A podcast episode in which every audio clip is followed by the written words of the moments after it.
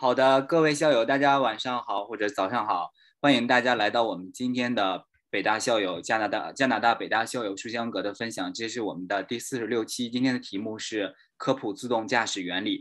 今天来给我们分享的校友是朱华伟师妹，她是我们呃力学系的研究生，也是自动驾驶决策与规划程序员。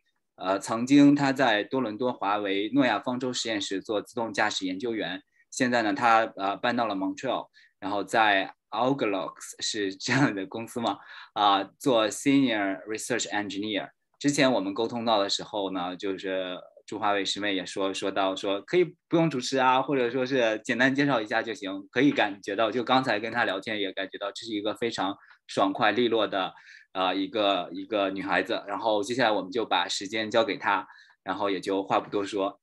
好，我们欢迎呃华为师妹给大家介绍今天的分享内容。好的，那我先 share 一下 screen，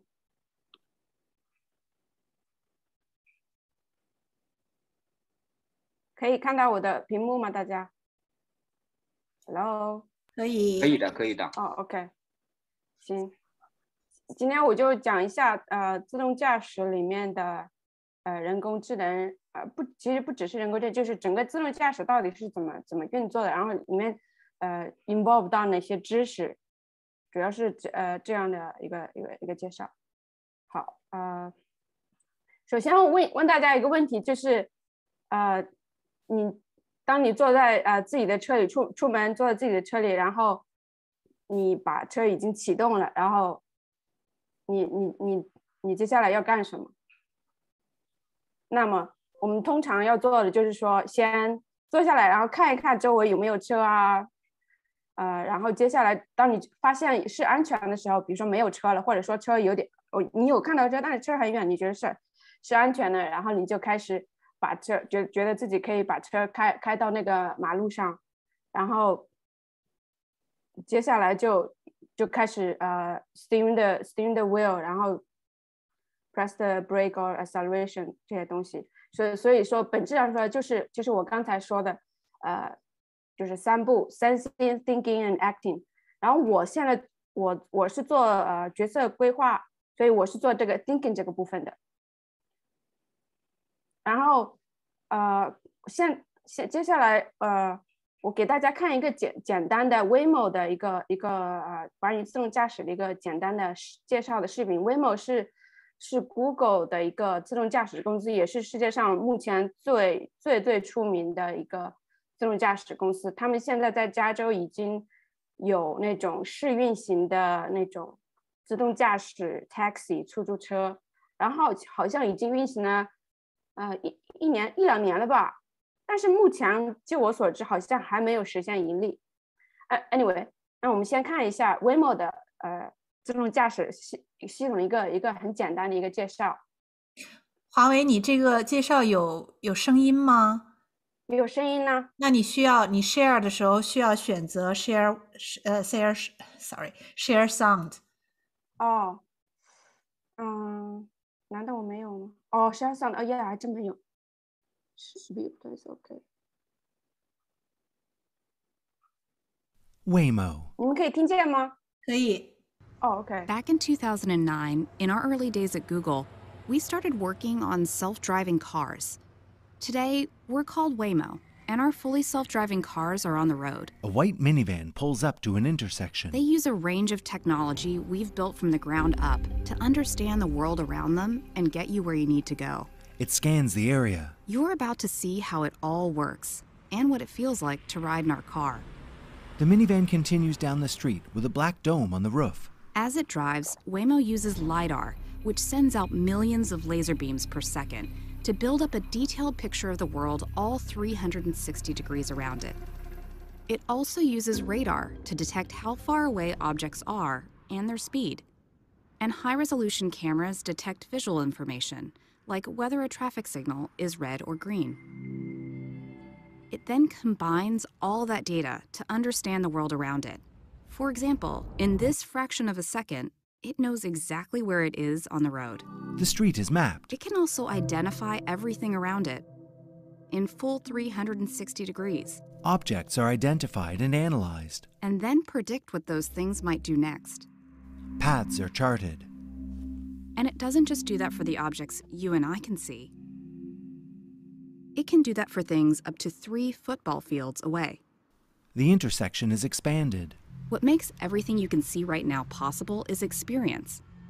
Waymo has already self driven millions of miles on complicated city streets, and it's constantly learning from every single mile it drives. Traffic is monitored and tracked as the minivan drives down the street. With all that knowledge, it can plan a safe path ahead.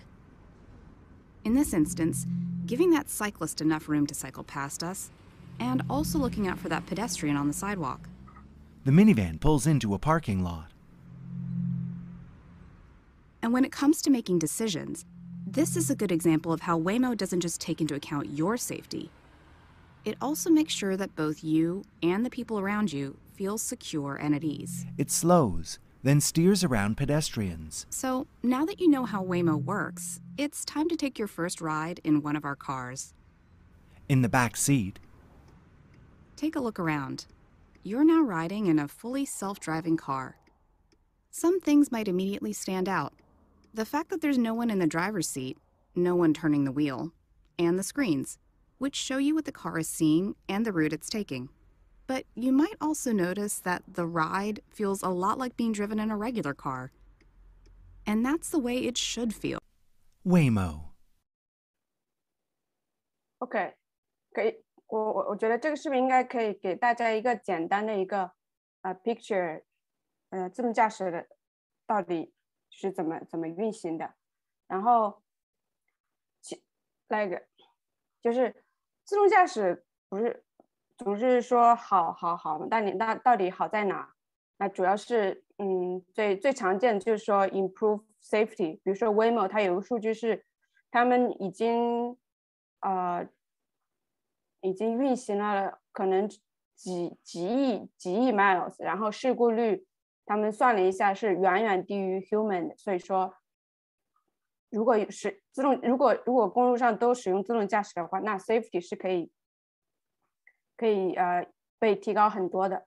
其次呢，就是说呃，因为你你它是自动驾驶嘛，所以它它控制那个 brake acceleration 和和那个 steering 也是自动的嘛，因为你呃包包括就刚才说的那个呃呃那个 acting part 它也是自动的嘛，所以它会做一些呃 optimal control stuff，所以它这边话会也会节省能量和减少污染。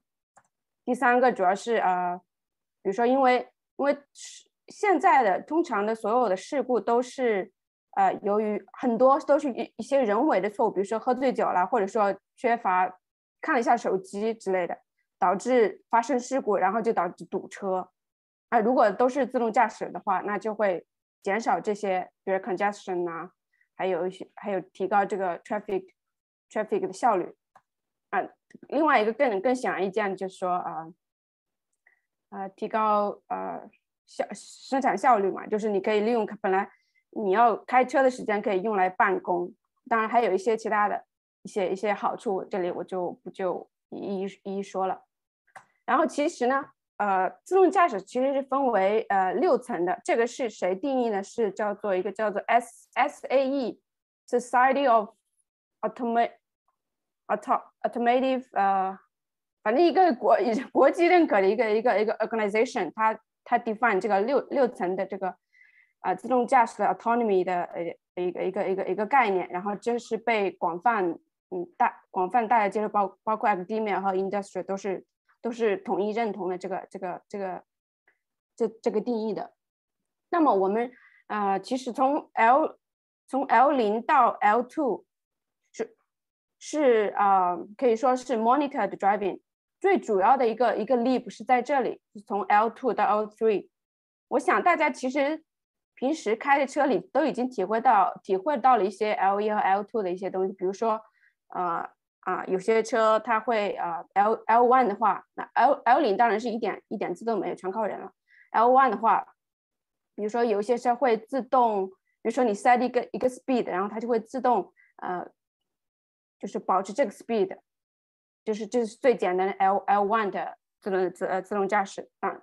但剩下的你还是要司机去去关注呃来来来实时的操作这个车嘛。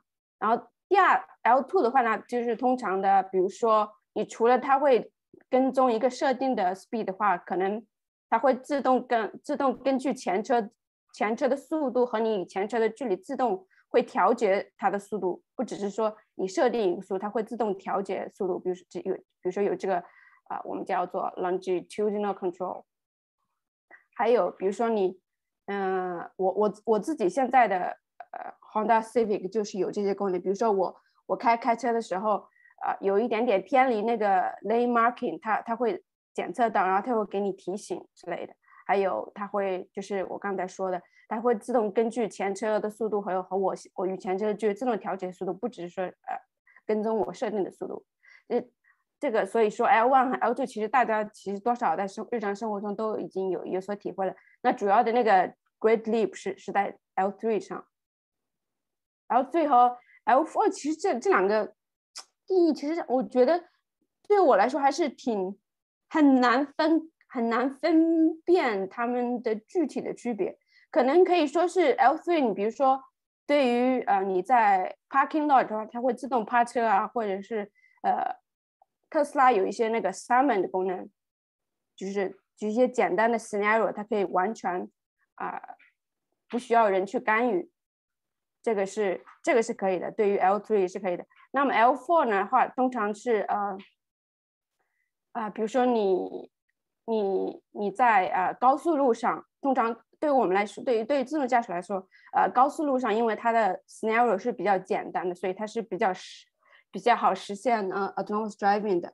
比如说，呃，对 L3 来说，比如说你你所有的高速你都可以不用啊，不用做任何 in in intervene，呃那个 in 嗯 intervene，呃或嗯，还有一些 urban，其实最难的是那个 urban control，然后就是到目前为止，我觉得。没有一个公司达到了 L4，虽然他们天天吹他们已经达到了 L4。然后 L L5 就是纯粹的就是 full autonomy 这个东西，这个啊，我觉得可能还要个十年、二十年吧。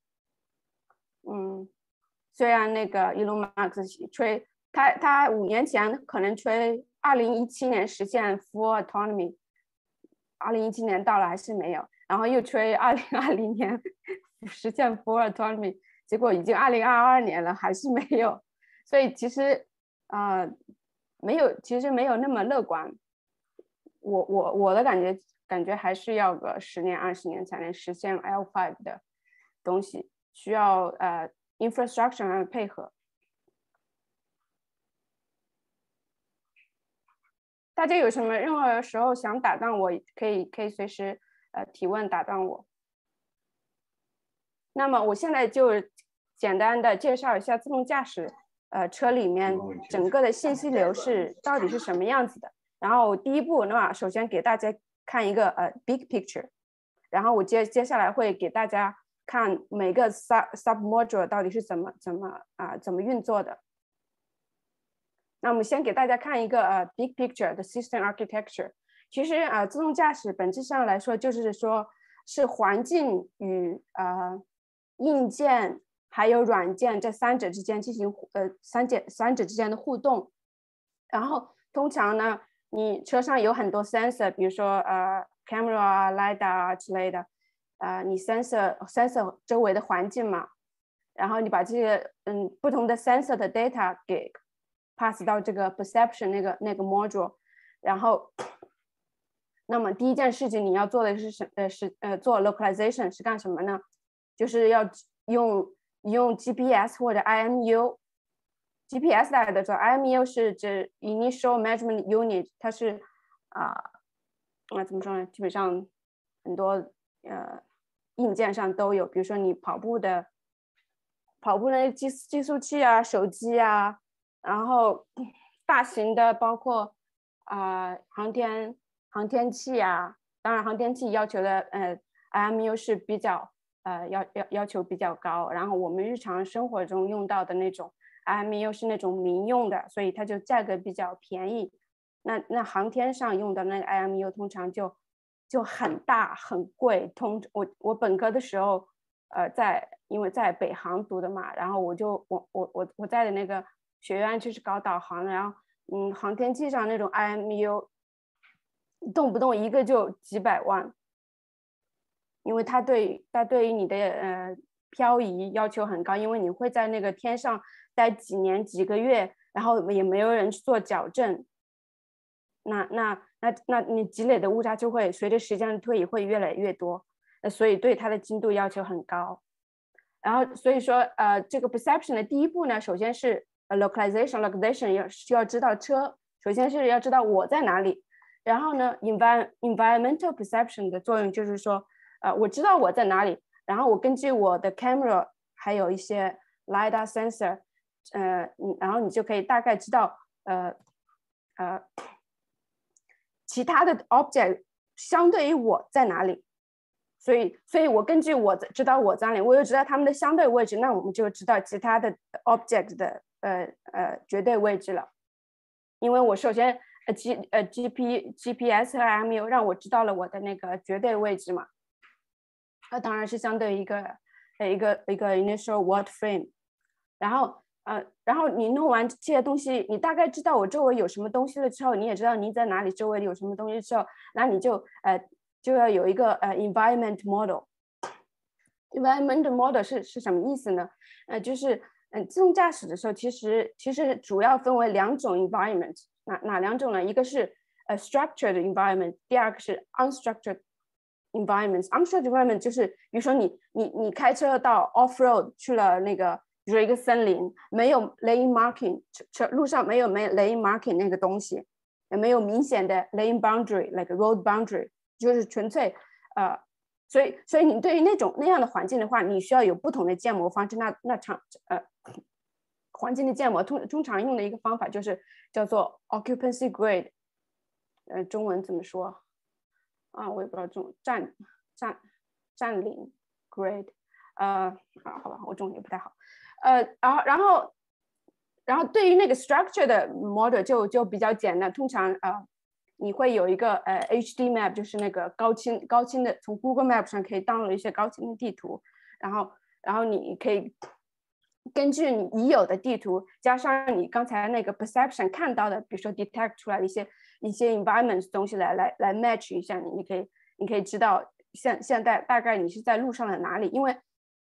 对，然后对环境进行建模，它之所以重要，就是说你在不同的地方，可能可能的那个 rules 是不一样的。然后好，所以你知道，你有了这个 environment 之后，再加上你也知道车在哪里的时候，那么接下来你就要做 prediction or planning。那 prediction or planning 是干什么呢？prediction 就是说，我现在我知道我知道我周围有什么，那我我我我接下来就要预测一下他们接下来要干什么。比如说，有些人可能。嗯，有些人你你有些司机你可能看着啊，这个人开就有点 aggressive，有些人可能你会觉得哦，这这人开车好像比较那个胆挺胆小的。就是说，对不同的 object，包包括同一个 object 有不同的属性，来对它的接下来要做什么来做一个做一个判断。然后接做，当你作为对对他们进行呃接下来要做什么呃有有一个比较清晰的认识的时候，你接下来就可以做。你的 planning，你接下来做什么？那么通常，呃，主要是呃 behavior planning 和和 motion planning。这里的 mission planning 其实是呃独立于呃独立于呃这个 perception 的，就是说啊，这个我接下来会会会会会详细讲。它主要是说你，比如说你你你在谷歌地图上直接把你的 destination 输入进去，它会自动给你查出来一个。出来一个呃那个那个路线图嘛，那个叫 mission planning。然后到局部的 behavior planning 和 motion planning 就需要需要用的这些 prediction 和环境的 perception 的东西来来来来做来做决定。然后当你决定了你你你要干什么的时候，那你就要进行 execution 了，就是具体的把它呃来来来来来决定。比如说你给了一个 reference directory，你可能要要左拐。比如说你你可能要绕一下，比如说你前面看到了一个 object，你肯定要绕一下啊，steer around 那那个 object，然后你就会嗯定一个你可能要大概要走的路径是什么，你的 behavior，然后然后 controller 就是就是就是你你知道你大概要走什么路径了，那么我就要写一个 controller 来来让你 track 这个这个这个路径，比如说通过呃通过来来通过计算你要多少 steering，要不要 break？要不要呃 acceleration，就是这三个命令，三个命令之后就是这这些 commands，commands 就传给那些硬件的执行机构，比如说嗯就是那些 engine 啊之类的，我那个硬件我也不是很懂啊，然后然后然后当当。ex execution 之后，然后那你那你就环境又进行了更新了，更新了，然后你你比如说你走走进了一步，可能你的 perception 又你 sensor 又是 sensor 到新的东西，然后然后又然后接着你就要做新的 perception、新的 planning、新的 control，如此循环下去。然后这里有一个呃 V to V，就是说呃将来可能会是呃有需要一些对于当。比如说你要实现一些 full autonomy，就是 L five 的那种呃 autonomy，你可能需要一些 vehicle to vehicle V to V 是指的是 vehicle to vehicle，嗯，还有嗯还有另外一个概念是 vehicle to infrastructure，就是我觉得对于呃 full L5 的 for autonomy 这些是非常必要的，因为为什么？因为 perception 的一个主要难点就是呃 uncertainty。就是即使是一个车子，呃，比如说一个人，呃，开开开车，你你对于他是 aggressive 或者 conservative，或者是一个人到底他面可能他面朝向是有点点是歪的，但是他可能是直的走的。就是你你对你的 prediction 和 perception，你你基于 perception 做的 prediction 是充满了很多种不确定性。那那。它的主要凭自动驾驶无法实现，到现在不无法实现 L5，主要的问题就是这个 uncertainty 太太大了，然后所以需要这个呃 V2V 啊，或者是 V2I 的这些这些帮助，来实现那个 L5 的 full autonomy。啊，那我接下来啊详细的讲，分别讲一下 perception 啊，嗯，prediction planning 和 control 的这些呃这些 sub module 到底是怎么运作的。这里是呃，首先我给大家看一下一个呃典型的自动驾驶车上安装的这些啊 sensors，你可以看到啊，我们有大概五类，通常有五类 sensor。第一个是这个 long range radar，它是用来呃做啊长距离的检测的，比如说这个这个对于你啊在高速上开车就比较重要。这个呃绿色的这个部分看到，从从车到这里，它是做呃 long range 呃 detection 的，这这对于你高速上就比较重要。然后，嗯，lidar lidar 是也是一个常用的一个一个那自动驾驶的 sen sensor。当然了，这里这里列出的五个五个 sensor 不是说每一个自动驾驶公司都用到了这五个，有些可能就用到其中的。三个，有些可能用到其中两个，有些五个都用到了，就是不同的公司有不同的那个 sensor 的方案。然后 camera 基本上是所有所有的车都都要用到，大家可以看到 camera 是有有啊这个浅蓝色的部分，通常有后视的、左边的、右边的，还有前前方的，然后一些呃 mid range 的 radar 这些蓝色的部蓝色的一些一些部分。然后还有一些呃短距离的那个呃超声的 sensor，呃有有一个我问大家一个问题，就是说，啊其实其实无所谓了，这个就是通常我我们在啊，其实这个无所谓，算了，不问了，这里。这里我给大家呃呃看一个例子，就是呃为什么我们通常会用到啊至少两个的 sensor，因为一个一种 sensor 是是是不够的，因为不同的 sensor 有不同的呃有有它的不同的优势，所以你需要结合不同的 sensor 来各自的优势，对于不同的 scenario 上来来来来来使用。比如说一个常见的呃。我之前在华为上班的时候，我们有一次去做啊公路的路测，是冬天嘛，然后呃前面前面有一辆车，我们在等等等在一个 intersection，然后前面有一辆车，然后他呃他那个那个交通灯绿了，然后他前面的车就就就就往前走嘛，因为是冬天，然后那个废气就那个冻住了。就有点雾气，一团雾气，一团白色在在空中。然后我我们的我们的 camera 会认为那是一个 object，然后就不走了。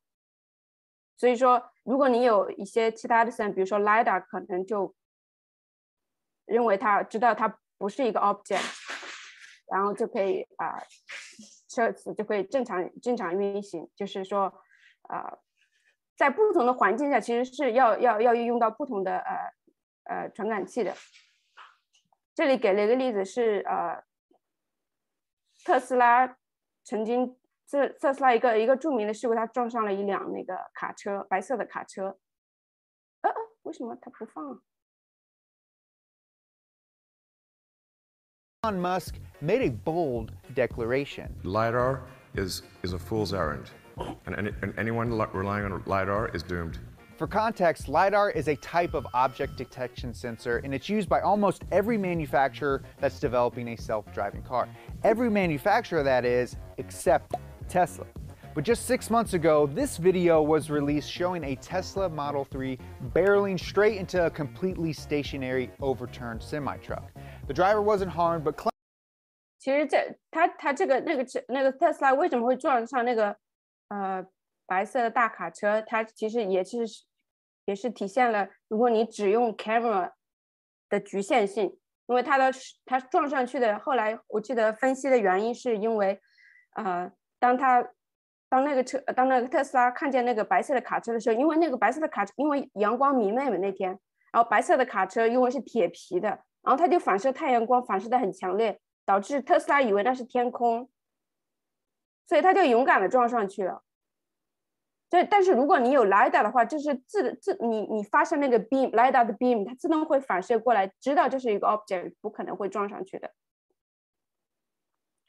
所以 Elon Musk 他说，呃，只要 camera 就够了，我觉得是，呃，很愚蠢的，呃。接下来这里这里呃给给大家看到的是呃 perception 那个 sub module sub sub module 的呃大致的一个信信息流，嗯，比如说你有呃几个两个 camera，一个 radar 一个 GPS，然后再把这些 raw data 你你把发发送过来，然后你要做一些呃简单的一些格式化啊之类的，然后做 synchronized data，synchronized data 为什么要 synchronized data 呢？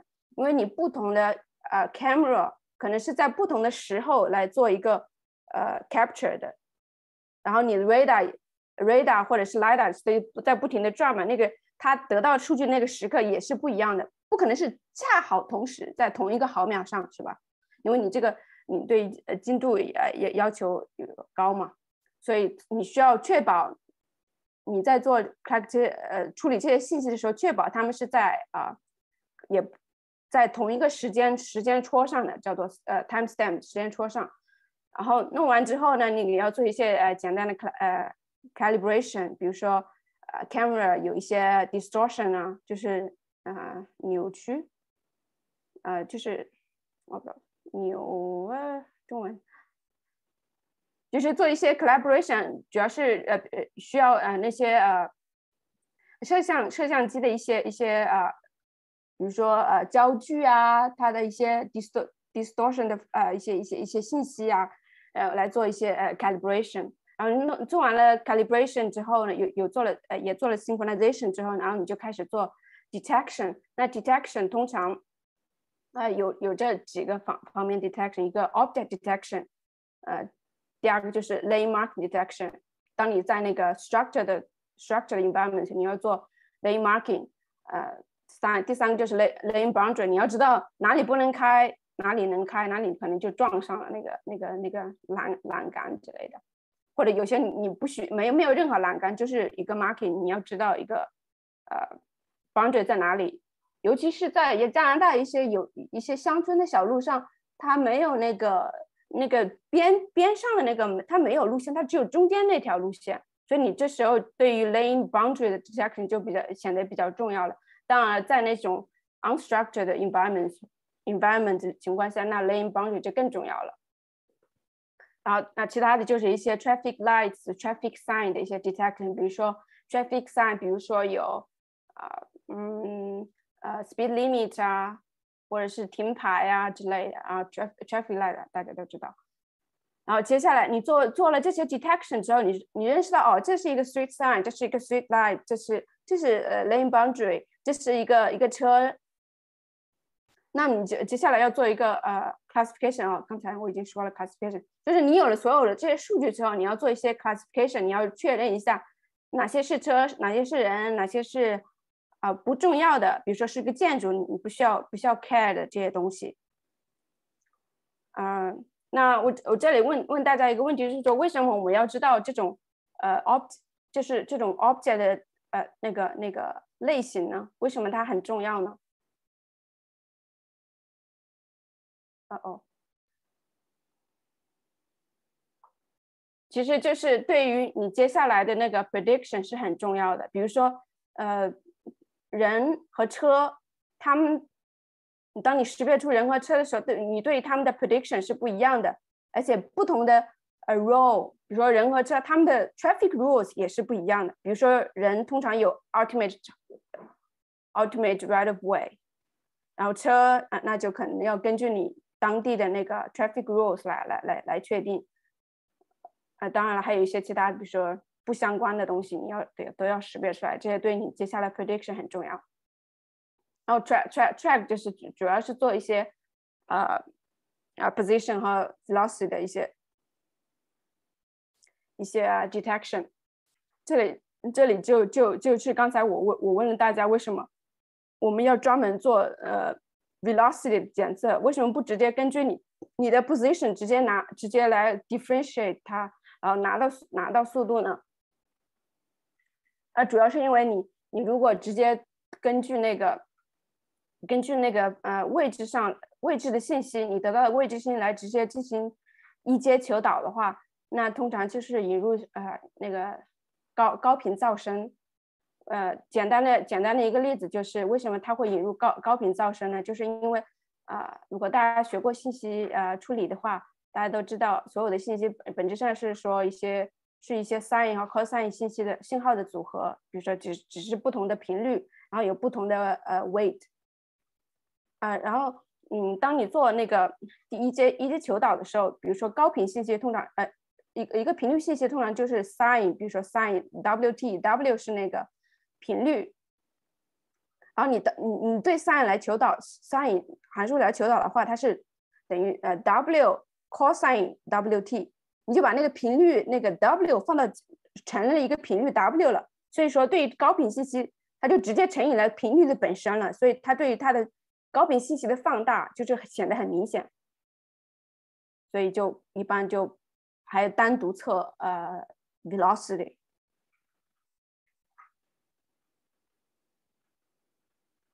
这里呃给出了一个啊常见的一个呃 lidar sensor 的一个一个一个一个一个图，大家看到就是就是对你你你你用到啊 lidar sensor，你你看你 collect data 就是这个样子，就几个点，然后然后接下来你的步骤就是就是刚才说的，你需要做你要做出来的是把这些东西能够把重要的 object 给给提取出来。比如说这几个车，然后你知道这些这些点，你知道这些点是属于一个 object，而而不是说这些点属于这这 object。你要你要做一些数据处理来分辨出哪些点是属于一个堆的，哪些点就不属于另外那呃这一个堆的。你要你要做这些分辨，然后属当你决定好哪些点是属于一个一个 cluster 的话，那你就对应根据这个 cluster 的呃一些几何的，比如说所有的点嘛，有些信息嘛。几何的信息，然后你根据所有这些点的几何信息，你就都可以大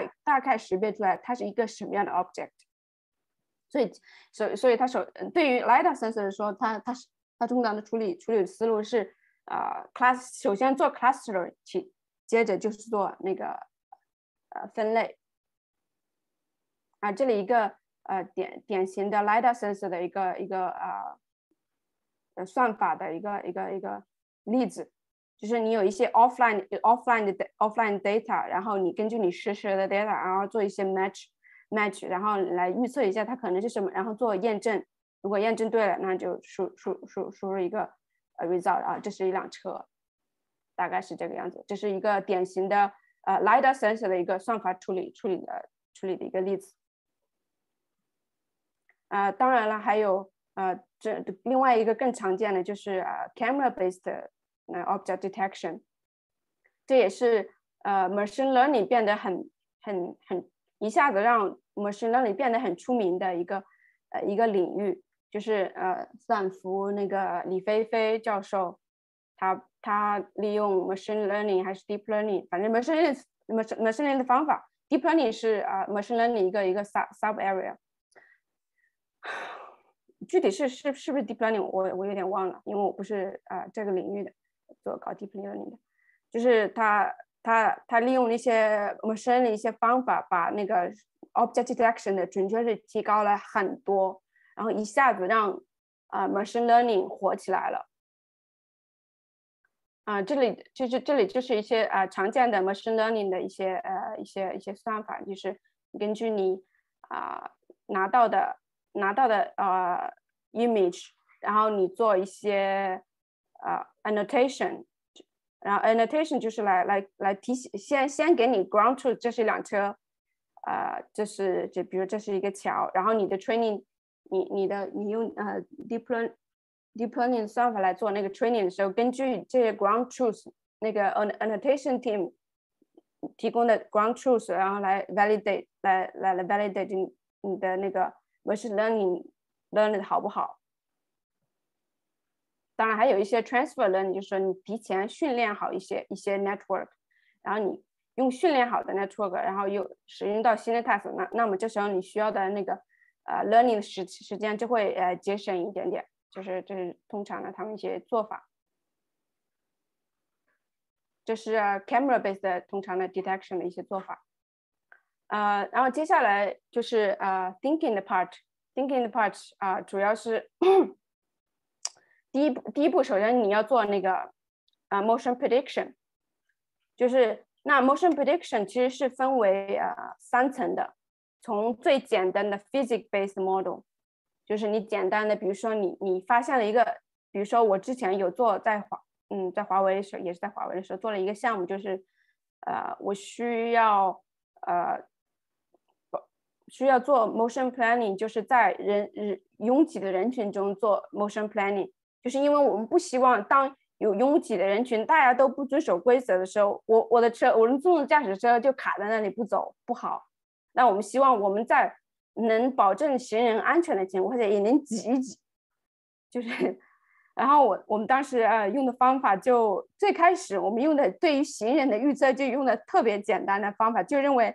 比如说，我知道我定了定位了一个行人的位置是是在哪里，然后我就大概预测他他就是用 constant 的速度往前走，根据他现在的朝向，我就认为他就是按照他现在的面向的那个方向走，然后速度也是 constant 的。这其实是最简单的，也是嗯，你你也可以想到是应该不是很准确。然后然后到后来就是那那如果你想让你的呃嗯 planning 做的更好呢？这更好的话，那你肯定要需要一个好的、更好的 motion prediction model。然后第二第二步就是呃第二层次更好的就是 manu 呃 maneuver based models，比如你需要估计一下这个行人的 intention 是什么。比如说有些行人可能啊只是在等人，他虽然面向的是路，但是他其实在等人。但有些人是面向面向那个路，但是他可能是是确实是要过要过那里。或者是说，呃，它虽然可能，呃，面面向不是正好朝着那个对面那个马路边，呃，那个斑马线那个马路，但其实你可以，比如说你，你，啊，你你可以知道，他他肯定是最终是要沿着沿着那个呃斑马线走到那个对面，所以其实你可以大概，虽然它面向，呃，面朝的方向可能有一点点偏差，但是其实你知道它肯定是，呃，沿着那个斑马线走的。就是你会有一些 attention 呃 intention 的一些一些东西 involve 在里面，然后来 predict 他们呃接下来要做什么。那么更高级一点的，就有可能要用到一些博弈论的东西了，呃，game theory 的东西啊，就是 interaction aware，就是说。呃，有时候开车的时候，大家大家应该呃都都有体会到，就是说，比如说你你都在一个一个一个一个呃一个 intersection 的话，有些人可能就呃比较礼貌，或者有些人是比较那个 aggressive，你你你冲一点，有些那个人可能就就怂了，对吧？就你就可以走了，就是他他这你这个呃 road agent 之间其实是有这种博弈的。然后你你会你会把这个博弈东西也能考虑进来，那你那你的啊 motion prediction 就更更更更厉害了。那当然这些方法也也也也更呃也更难。然后呃呃，Waymo Google Google 和 Waymo 这两年从去年开始，今年也也有就开始了一些做做一个啊 motion prediction challenge，就是就是嗯，如果你能够赢得。一些呃，赢得这个这个这个这个 challenge 的前前几名，他说给你会给你一些几几万几万刀的钱，因为这是一个确实是目前自动驾驶上非常难的一个一个问题，尤其是你要做到更好的一个 motion prediction，那你肯定需要做 interaction 和 aware 的这个 motion prediction 的这个这个就比较难，所以啊，到现在其实没有很好的解决方案。那么。啊，下呃，接下来就是当你有好的一个好的 prediction 之后，那你接下来就是要做呃 planning 了。planning 的第一步呢，就是呃 route planning。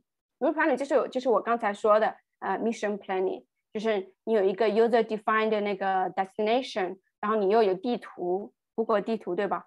然后它你它 Google 根据你你 G P 你手机上手机手机的 GPS 啊，没有定位到你在哪里之后，加上你的。你输入的 destination，它就会自动产生一个一个一个一个那个呃路径给你，比如说像像图中这种啊红色的这个这个路径啊啊，它这那这里这里通常用到的方法就是一个呃 graph search 呃 algorithms，我我觉得应该所有的嗯，如果听众里有做呃 software engineer 的，应该大家都懂啊。如果有一些年轻的小小二代，那么如果你对这方面感兴趣，可能你就要呃，对那个 graph search 呃 algorithm 要要了解，就是所有的差不多你你去大厂科技大厂面试的话，这些都是呃 graph search algorithm 是那个是必备的那种。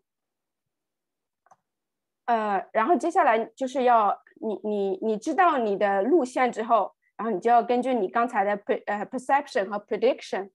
然后来决定你到底是不是要做 lane 呃，是不是呃 lane following，还是做 lane change 啊，还是什，还是比如说你出现觉得出现了紧急情况，比如前面的车突然失灵了之类的，你可能要 pull over，你要做一些紧急的处理。然后通常呢，这个你做这个 behavior，不好意思，我有点渴。然后。做 behavior planning 呢，通常用到的就是呃 behavior tree 和呃 finite state machine。behavior tree 这个东西其实啊还是蛮有意思的，它它是啊，其实最开始它流行起起来不是在 academy academia 流行起来，比如说不是在学术圈流行，而是因为是在啊游戏领域，比如说像那个嗯嗯那那个公司叫什么来着？Star。什么什么 star 那个就啊就呃，Montreal 有一个特别著名的游戏公司，我忘了叫什么来着。Anyway，就是主要是一些游游戏公司最开始来来来来来来开发这个让让 behavior tree 啊流行起来的，他们发明的，然后让 be behavior tree 流行起来的。就是你玩游戏的时候，你会通常那些那些呃那些里面游戏里面的 NPC，他们他们其实也是有一些。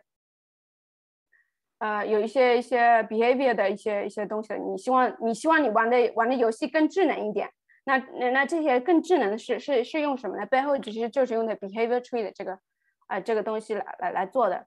然后现在越来越多的游戏公司啊需要需要招这个懂懂这这方面的人才，就是 A A I 他们叫 AI engineer，其实更游戏公司的 AI engineer 通常就是这些做做这些 behavior planning，用到一些 behavior tree 啊、finite state machine 之类的东西。然后你你当你知道了你你需要做 lane change，比如说你要做 lane change，那你接下来就要选择一个呃比较好的路径去去比较安全的路径去去做 lane change 嘛。然后这是这这是就是你的呃 motion planning，你要选一个呃路径是跟首先那个路径必须是车能够实现的，比如说你不可能你不可能让它 move sideways 吧，直接就是往往往左移，这这是不可能的。所以你你你是有你做 motion planning 做做个 design 这个 trajectory 的时候是是有很多的约束的，就是要要要跟车的那个 dynamics 相符合。然后通常还要还要考虑到周围的呃车呃周围的 object 可能可能会出现在哪里，你要 avoid 那些那些地方。然后你通常的做法就是你做一些呃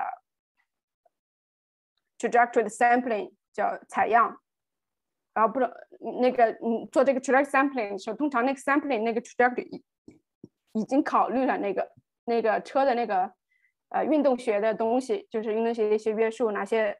比如说，它它有一些那个 turning 的极限，就是 turn 你你你你如果那个呃转那个方向盘的，它肯定是有一些极限，都都，然后还有一些速度速度上的极限，其实都要考虑进去。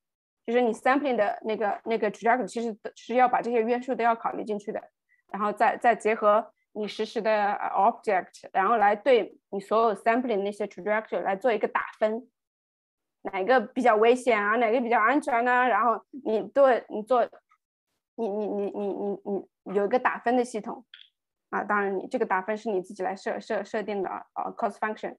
然后选择那个对你来说最安全的那个那个 sample trajectory。然后然后然后那个选出来之后就给到 control，然后来来来来，比如说 steering 啊和呃 brake acceleration 来来 control 的。那通常其实呃。你不可能完全跟你想要的那个呃 reference 路径，比如说在这个图中，你你的 reference 路径是这个黑色的，然后你实际的车开的是这个浅绿色的，就是说你希望做一个你你你希望做一个好的 controller，就是说希望这个啊这个 error 这个 reference trajectory 和你实际开的那个 trajectory 之间是要 minimize 这个这个 tracking error 的，然后它就会最终。最终这个 controller 就会输出 steering 啊、throttle 和 brake 的 comments，然后给硬件去去执行。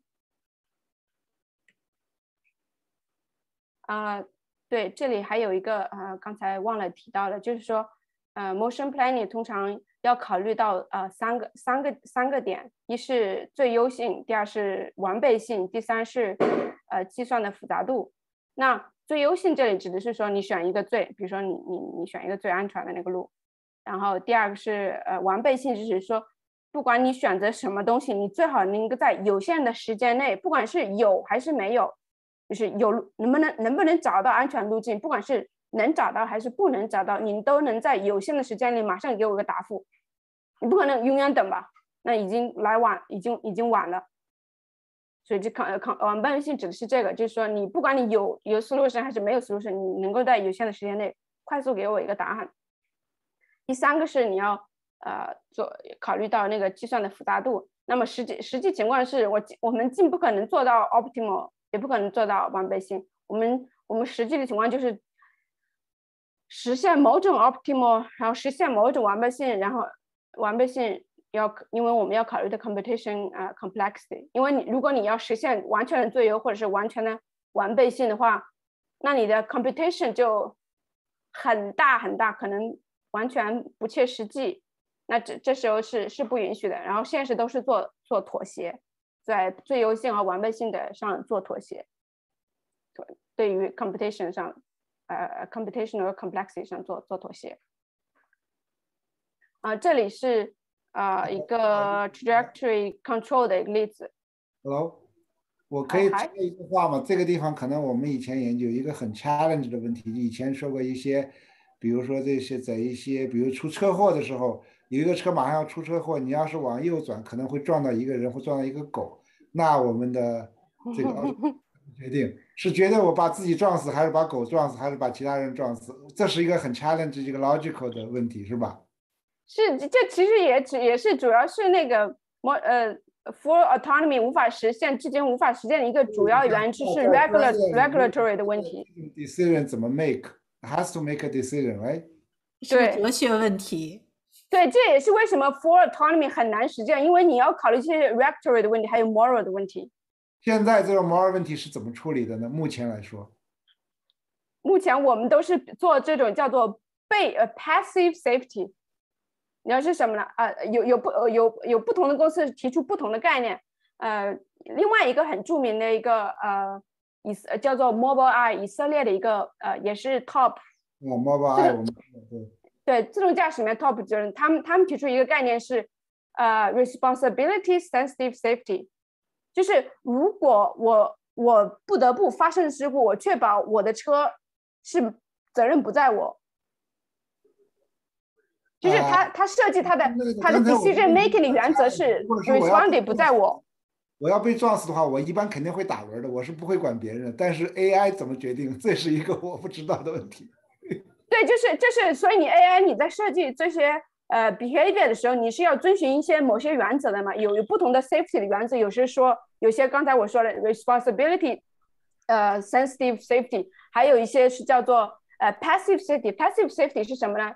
它指的是说。不，如果我发现我处在一个 inevitable collision state，就是你撞人是无法避免的，不管是撞人还是撞墙还是撞树，对，撞撞上猪上，我的意思是就是不可不可避免的话，那我那我确保人的问题，但是撞人我可能我我不会死，撞墙我会死，那这个 decision 现在就没法做吗？现在不做吗？呃，就是也也也不是说不做吧，因。现在我不知道，我觉得这个是无法解决的问题。可能目前总是有一个 decision，right？哎，你 automation 肯定要做一个 decision。如果你自己 make a law，那你肯定会被告的，被那个撞死的人会告你。但是你要是撞墙，我会告，我们家人会告汽车公司，你把我司机给撞死了，他怎么处理？现在？我现现就是我刚才说的那个 passive safety，它它指它是什么呢？就是说，如果我我发现我处于这个 inevitable collision state 的话，那我确保我。我在撞上那个东西之前，我的速度为零。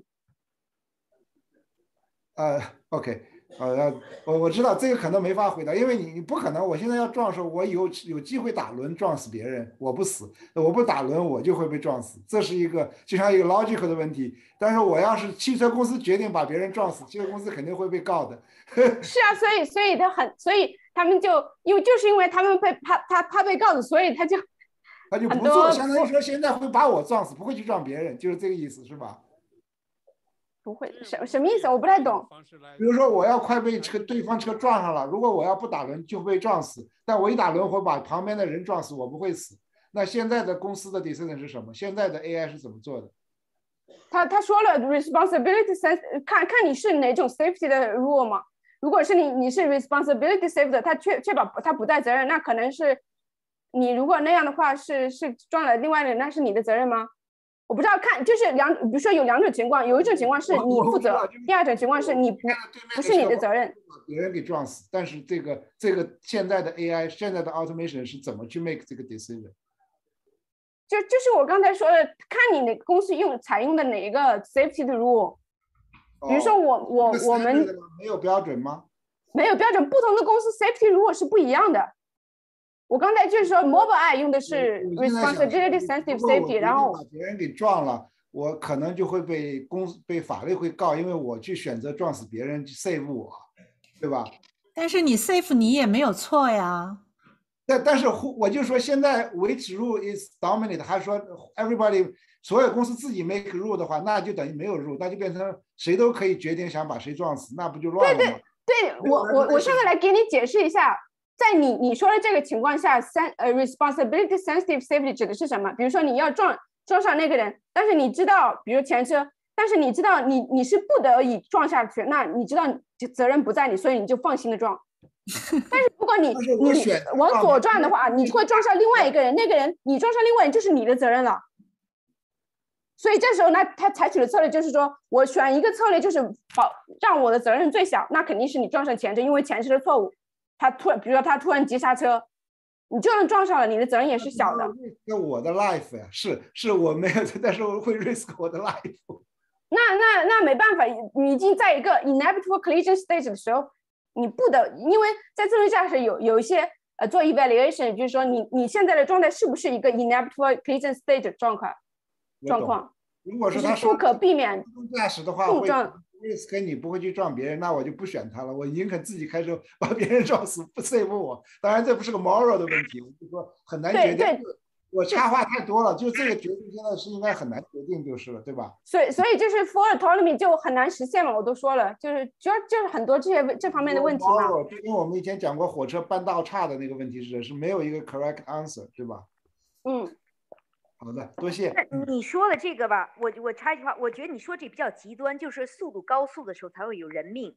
一般的速度的话，它就是说车撞坏，因为 automation 是肯定会有高速的情况，你不能把它躲开呀。呃，但是有一个办法，就是说这个自驾公司它可以做到速度马上减到很低的速度，这样即使撞，它这个这位他会它停不下来的呀。Here's a fully autonomous demonstration。它即使有那个但。保证它速度立即下降，这是它可以做到。它速度对对，这这造成影响就小，这是我想它可以做到。对，这丽丽丽丽，你刚才说的这个东西，恰好就是呃，我之前做的那个研究用到的 safety rule，我们叫做 passive safety。它如果就是说我发现我不得不撞了，那我的我的策略就是尽量让损害最小，那我就是把我把我的我的策略就是把我的速度降到最低。对。你就是无意中把提到另外一个概念了。这个这个是他就是他们为了选择没有别的 option，但是 driver 可能会有 second option，就是他会不会选，对吧？如果不是他，我可能选择的是减速带打弯打打轮，同时做两件事情，对吧？对，就是不同的绕一下，就是呃就减速打一个轮，就比如稍微避开一下。还有一个我觉得就是说。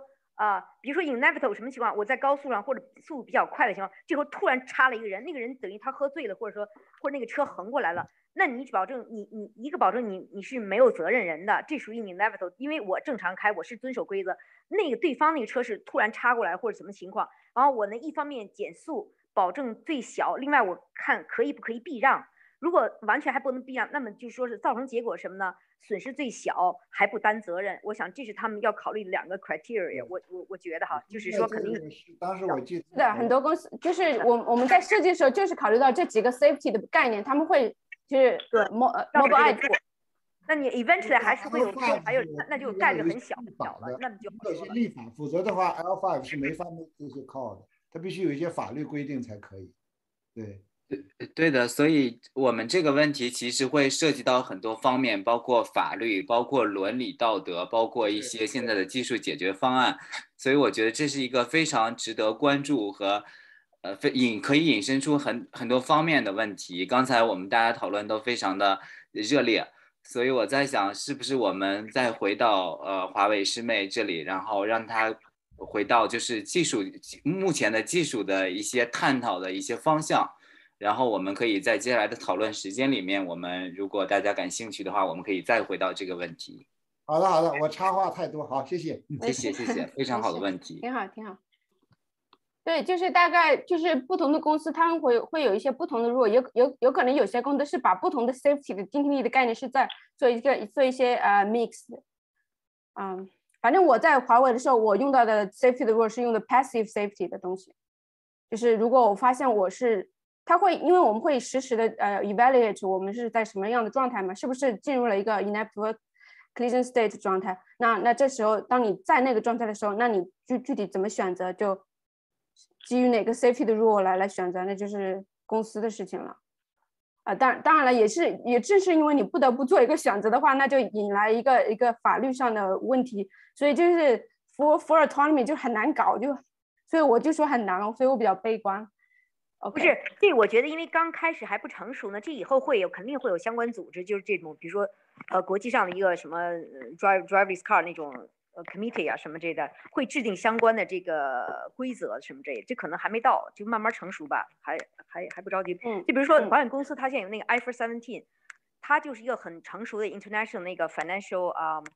啊，reporting standards 就是它会有各个行业都会慢慢慢慢成熟，会有它的一些国际标准的。这个我觉得在路上吧，先那个啊，华华师姐再接着讲，先先先继续。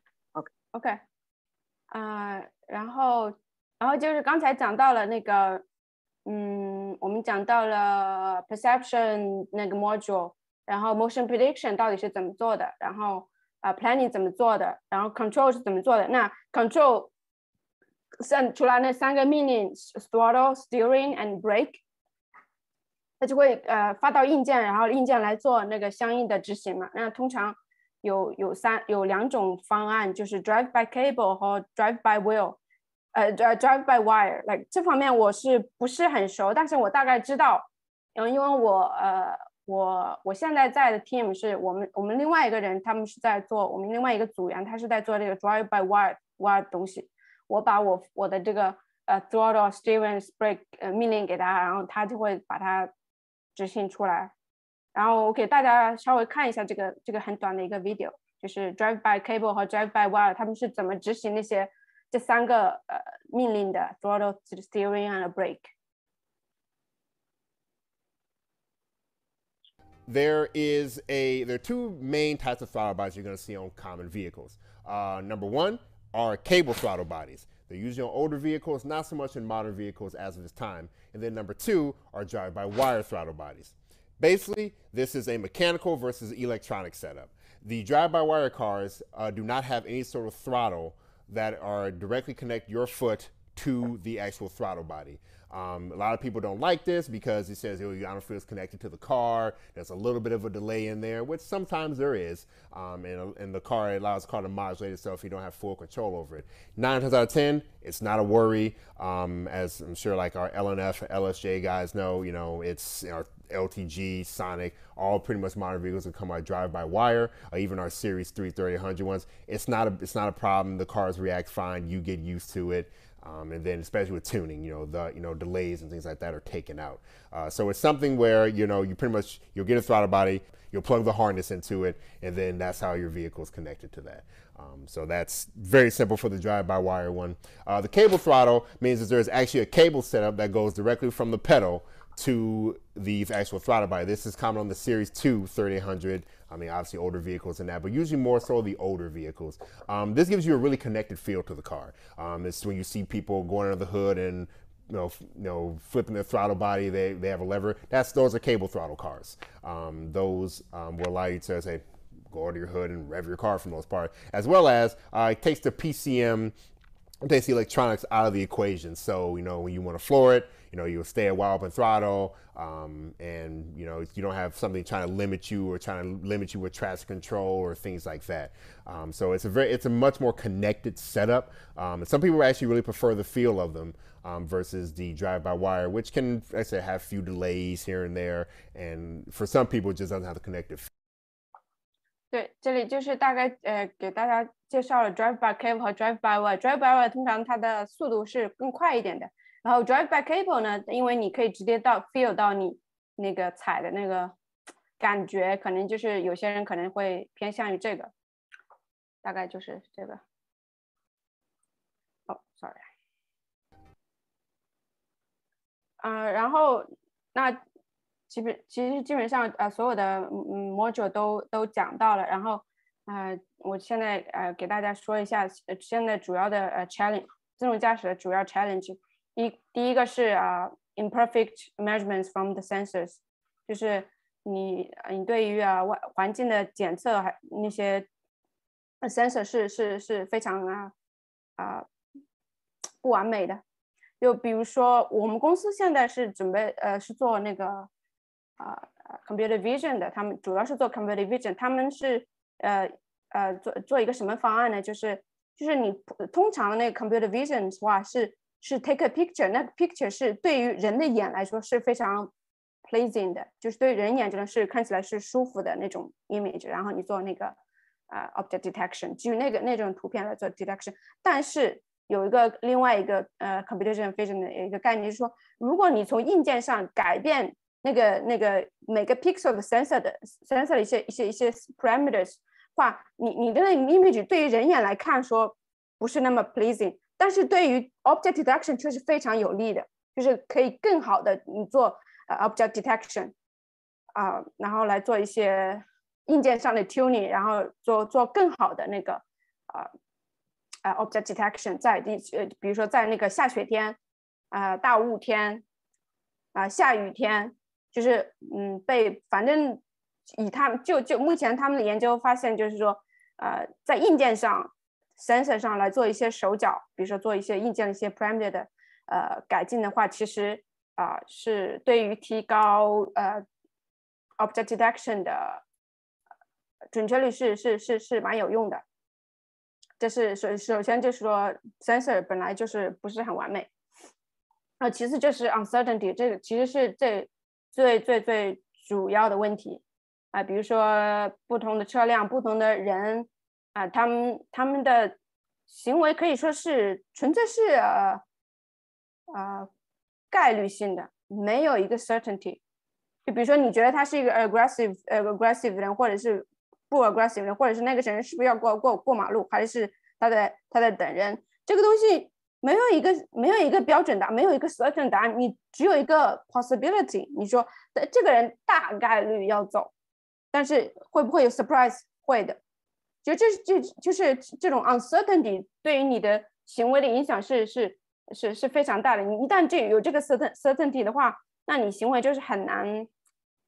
很难做到非常呃 optimized 的行为，主要这是这是现在的主主要的一个一个难点，还有一些呃另还有一一些另外情况就是叫做 occlusion 就有遮挡，就是呃我之前在之前研究过一个项目，就是说在车子在有呃 occlusion 的时候，比如说在 intersection 你旁边有个巨大的卡车，把你的遮都反正右边一片一片。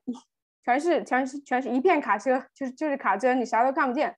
那这个时候，那那又怎么办？那出现了 uncertainty 就更大了。你不知道那个车子后，那个它遮挡的地方是不是有新车来？这种 uncertainty，然后你怎么做你的 behavior planning，还有你的路嗯那个嗯 motion planning，这这也是一个呃研究的现在研究的一个呃热点，也是没有现在也是没有很好的解决方案的。嗯。第三就是呃 computation limit，就是如果你想你你你要做到很好的呃检测啊，或者是你需你你你要你做好做好的 prediction 啊，或者是 behavior planning 的话，那你通常啊要很多的 computation，那那那你是有 computation limit，因为你需要在比如说每通常我们对于我们的要求来说是最最 control control 来说。呃，最好是要五十赫兹，就是五十赫兹，你就要有一个新的一个一个一一个命令，就是说你相当于是在二十毫秒之内就要做决定，把 perception 啊、呃 planning 啊、prediction 啊、control 的东西全部做完，二十二十毫秒以内你你要做完，你你你 time 就是这个这这个给你的，然后那那你怎么办？特别是呃，如果你是在高速上，因为速度很快，那对于这个这个你你的那个 cycle。那个 step time 的要求就更高了，就速度越高，你你你的对这里的呃，就是 update 那个呃 frequency 就要求越高，所以是嗯，然后你又需要有好的好的检测，实际上又有又有限制，那你怎么办？就是就是就这些 computation limit 啊，然后啊，接下来啊，讲一下 how to break into autonomous driving industry，因为嗯，李倩师姐跟我说有有可能有二代来听啊，然后我就我就把加了这些方面。那那如果你们啊其他其他的嗯不感兴趣，其实也可以啊跳不用不用啊不用听了。啊。其实其实对于我来说，我自己我自己啊刚开始工作两三年前对三年前刚开始工作的时候。嗯，其实我我之前是没有做自动驾驶的经验的。然后我之前是在学校里，我我 PhD 是在学校里做那个无人机的无人机的控制的。然后我是没有做，我现在做的是做那个 prediction 和 planning，我没有做 prediction 和 planning 的没点的经验。然后我当时做当时嗯申请工作的时候，我就申请了，就是比较比较脸皮厚，就就就申请了那个 planning 相关的职位，因为我比较感兴趣嘛。哎其实，其实 planning 跟 control 是蛮相通的，就是用的那个基础基础知识其实是蛮相的，所以其实也是为什么我能够呃转来到这个比较成比较简单的来相对容易的来到这个领域。我当时就是呃嗯我拿到我申请了之后拿到面试邀请，然后我知道我发我我知道我对对于 planning 和 prediction 一点都不懂，怎么办？然后我就我就打电话问我同学，其实我知道他懂，他在那个他做 Autolu 上 Autolu 那个一个 autonomous driving team 嗯干活嘛，然后我就马上打电话问他，我说你给我现在给我大概讲一下 planning 和 predict prediction control 的那个那个 architecture 到底是怎么样子的，然后他就给我大概讲了一下，然后我说。然后他就给我推荐了几个一些 survey paper，就是比较著名的啊，关于啊 motion prediction 啊 motion planning 的一些一些比较著名的一些 paper。然后我就读了那三三三篇文章，然后他就再给我大概介绍了一些呃呃大概的这些框架嘛。然后我就就用了两个星期使劲读学，然后然后面试给给过了，就就其实其实呃其实。其实大家如果调动自己的积极性的话，我觉得其实以啊北大人的智商的话，其实学习一个进入一个新领域其实不是那么难。嗯呃，当然如呃如果你是呃呃小高中生是高中生什么的，其实你自己可以在家里做一些比较简单的一些啊啊关于 robotics 啊或者是 autonomous driving 的一些一些项目。然后呃有现在其实有很多的。呃，比较成熟的 community，特别是比如说像呃 NVIDIA 的那个 Jetson Nano Project，它有，我给大家看一下，open email，哦哦，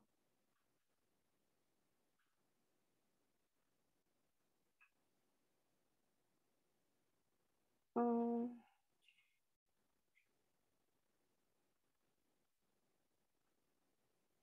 大家可以看到我这个新的屏幕吗？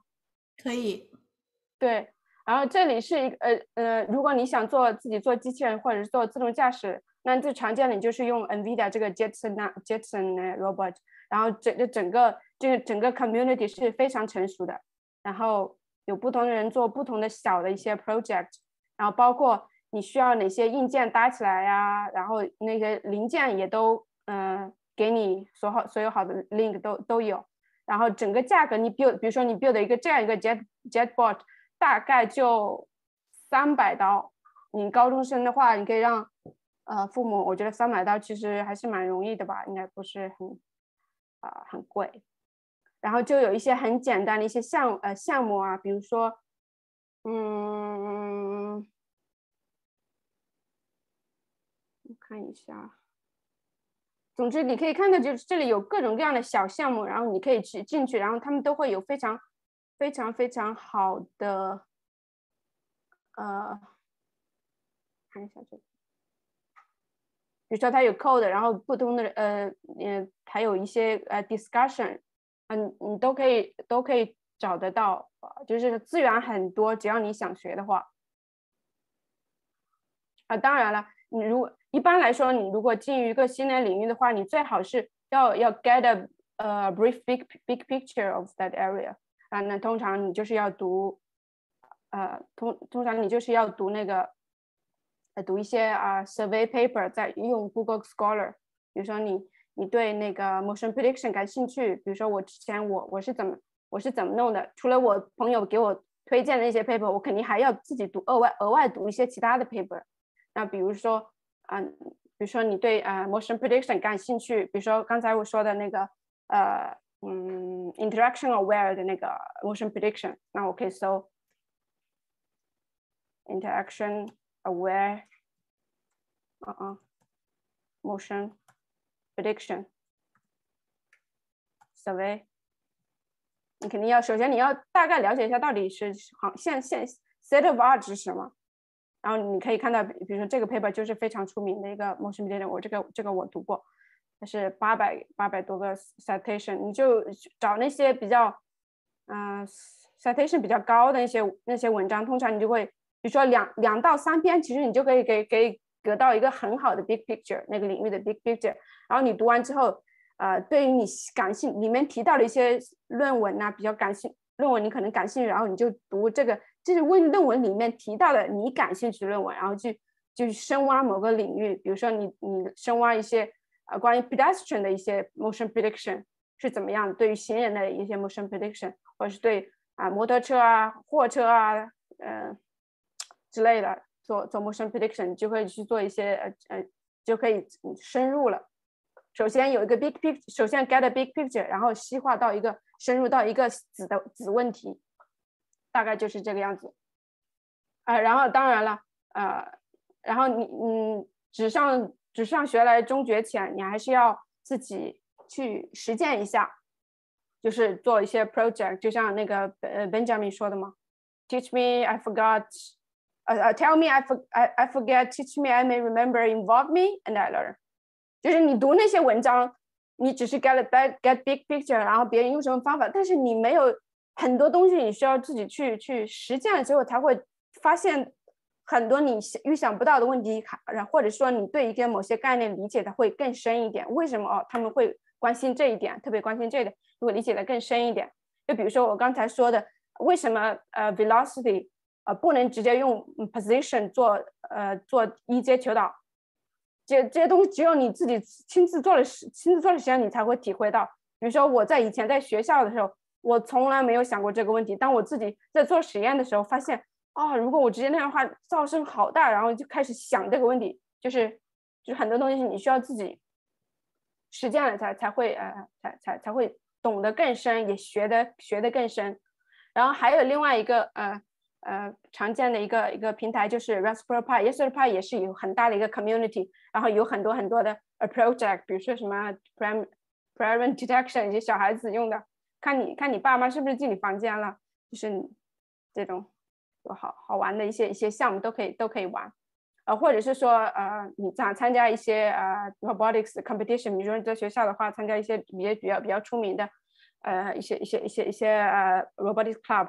然后你的你的 mindset 不应该是说我要去赢得比赛，你的 mindset 就是说哦，因为我什么都不懂，所以我要参加这个比赛，因为我是想学东西，不是说啊，因为我不懂，所以我不想参加这个比赛，反正我也赢不了，不是这个 mindset，这样是完全错误的，因为这是这个 mindset 就是我以前的想法是完全错误的，就是要你的 mindset 应该是说，因为就是因为我不懂，所以我要参加来学，大概这样子，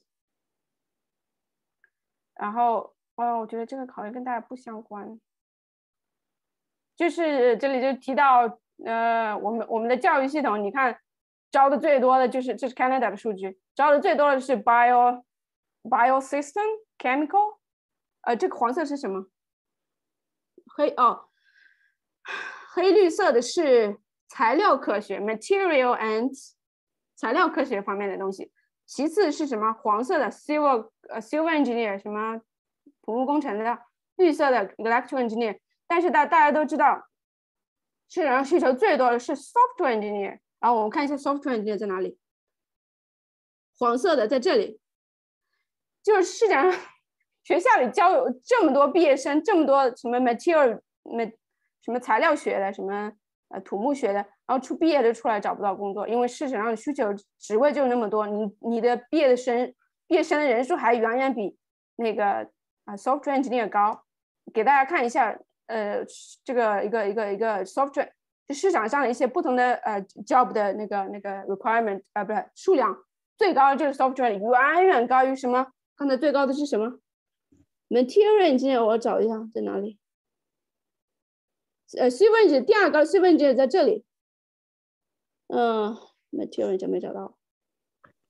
反正就是说。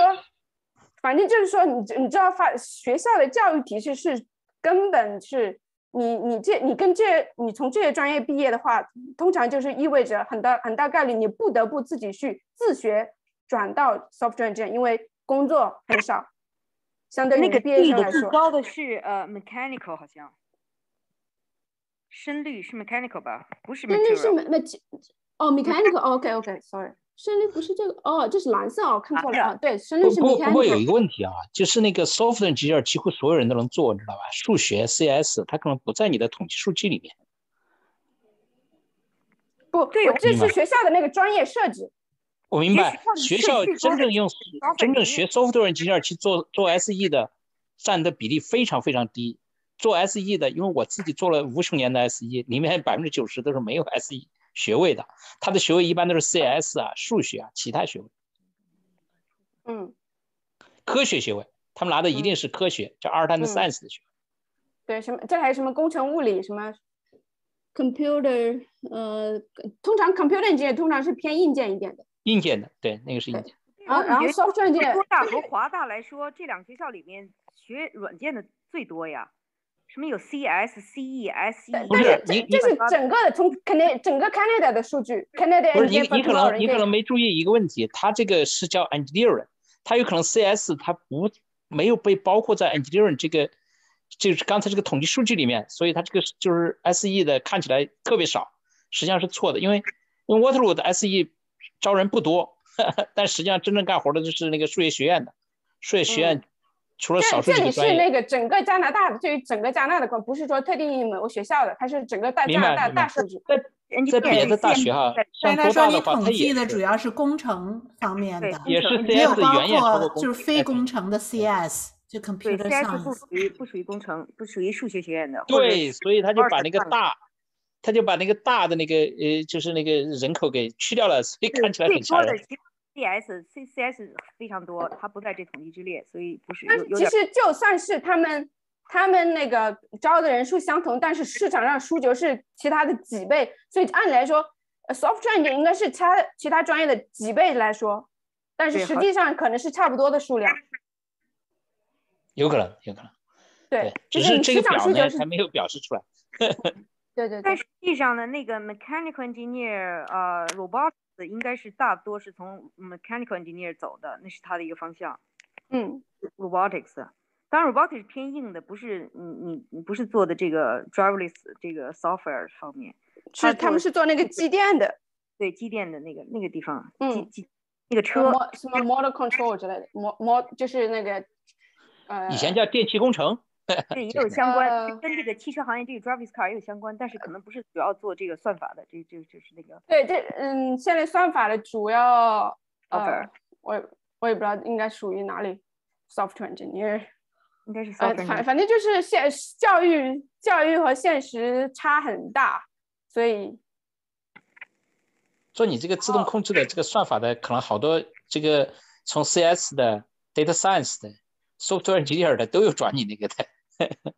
自自自自动呃那呃自动控制的话，通常 CS 的人给我的感觉是他们的数学储备不够，就是他们会做，但是他们做的东西，嗯，you know，怎么说呢？但是这个这个有关这个东西，大学现在教不到呃教不了。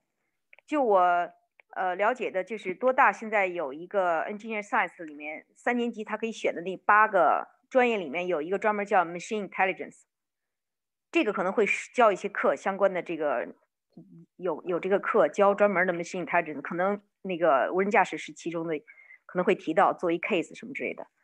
啊，我还在上这个 Engineering Science 一年级，呃，快毕业了，就是以后打算三年级的时候学这个 Machine Intelligence Major 可能或者是 Minor，完了 Robotics 做 Major 或者 Minor。对，看他所以有人有人说这个专业压力很大呀。啊，对，压力很大，非常大，压力大，就是啊，竞争很大，是吧？北美，北美最大的一个吧，呃，但是还行，就是什么呢？他这一年过来，因为他高中是 IB 嘛，IB 就是很严格的，所以因为有 IB 那个基础吧，反正跟那差不多，就是整天做作业呗，project 特别多。呃，就是他唯一，他这有专门有一个专业叫 Machine Intelligence，呃，我了解到华大没有这个，华大就是 CS 或者是 SE 的吧。啊，他就是教的就传统的那些软件的课程，什么呃数据数据结构了，数据可数据库了，反正操哎，他们现在也搞了，他们现在也有那个叫 data science 那个方向。然后我有个但是呢，不是所有学生可以学。他们好像 CS 就是百分之十的人可以三年级的时候还是二年级是竞争的，只可以选十个人还是百分之十我忘了，就是有数量限制，可以学这个这个方向。呃，而且毕业证书也不是叫这个 machine intelligence，那个多大那个直接毕业证书就写的叫啊，比如说 machine intelligence，machine intelligence 包括这个这个驾驾驶其中一个方向嘛，是一个比较重要方向。就是这个，但是目前来说课程上肯定没有教这个的，都是要可能呃到公司里去学啊，或者是自学什么像你。对我们这边，我们这个领域就是感觉人才很缺，就是总是找不到人。就是那我们想以后毕业的时候是不是实习或者什么，可以不可以找到这种的相关的地方去实习？这样不知道怎么去找。可能你你最好你最好在学校 学校里面先有一个这方面的，比如加入这我刚才说的这些 club，对他们叫 P1，三年级才。然后自己有一些，就是最好自己有有有一些项目的经历，然后申请起来就比较容易。特别是学，比如说 Waterloo 有一个 WATS 的那个 team，Waterloo Autonomous 什么什么 system 我忘了。多大应该有相应的这种的。对对，就是多一定要参入参加这个东西，然后然后。让他们去学，不是说要去什么赢什么赢什么比赛，就是那就是三年级以后了。他们现在这个前两年就是通识课，呃，所有的硬课六门就是特别紧，没有功夫在在某一个专业里面先现在先打基础嘛，就是呃材料 civil material mechanical engineering programming math，呃这些都是在学物理什么的，就是很大的课程。两年完了以后呢，才去第三年才会选专业，完后就是集中在那一个方向可以，呃，比较深入那样，呃，还有完了，当然还包括这个这个学 club 什么之类的，反正我我也是想是不是在这方面，但是硬硬件和软件不知道选哪个，就是说，呃，是 robotics 作为 major 呢，还是说 machine intelligence 一个偏软点，一个偏硬一点，这个还不太好定，就是说那个看他的兴趣吧，我觉得看小朋友的兴趣。但我就怕这个 machine intelligence 是不是呃，就是这个 driverless car 这些就是，呃，偏软，对，就是算法上要深挖什么的。但是好像有很多 challenge 哈。对，就是特别是嗯，对于我来，对于那个，特别是在嗯 planning 这这方面用到的知识，可以说是可以可以申请很多其他领域。比如说你你 behavior planning 这个 behavior tree 就是游戏行业的，你可以去申请游戏行业的职位。嗯，然后。对，然后 route planning 这个东西用到的呃 graph search 就是所有所有的 software engine 的基础。OK，挺好的，讲的非常好。那那您现在在哪个公司工作？你是说在华为做过是吧？现在呢？我在 Alglax，是美国的加拿大的呀？加拿大的啊，呃，我们也有美国公司，就是有德国、美国、加拿大，还有啊，对，这三个国家。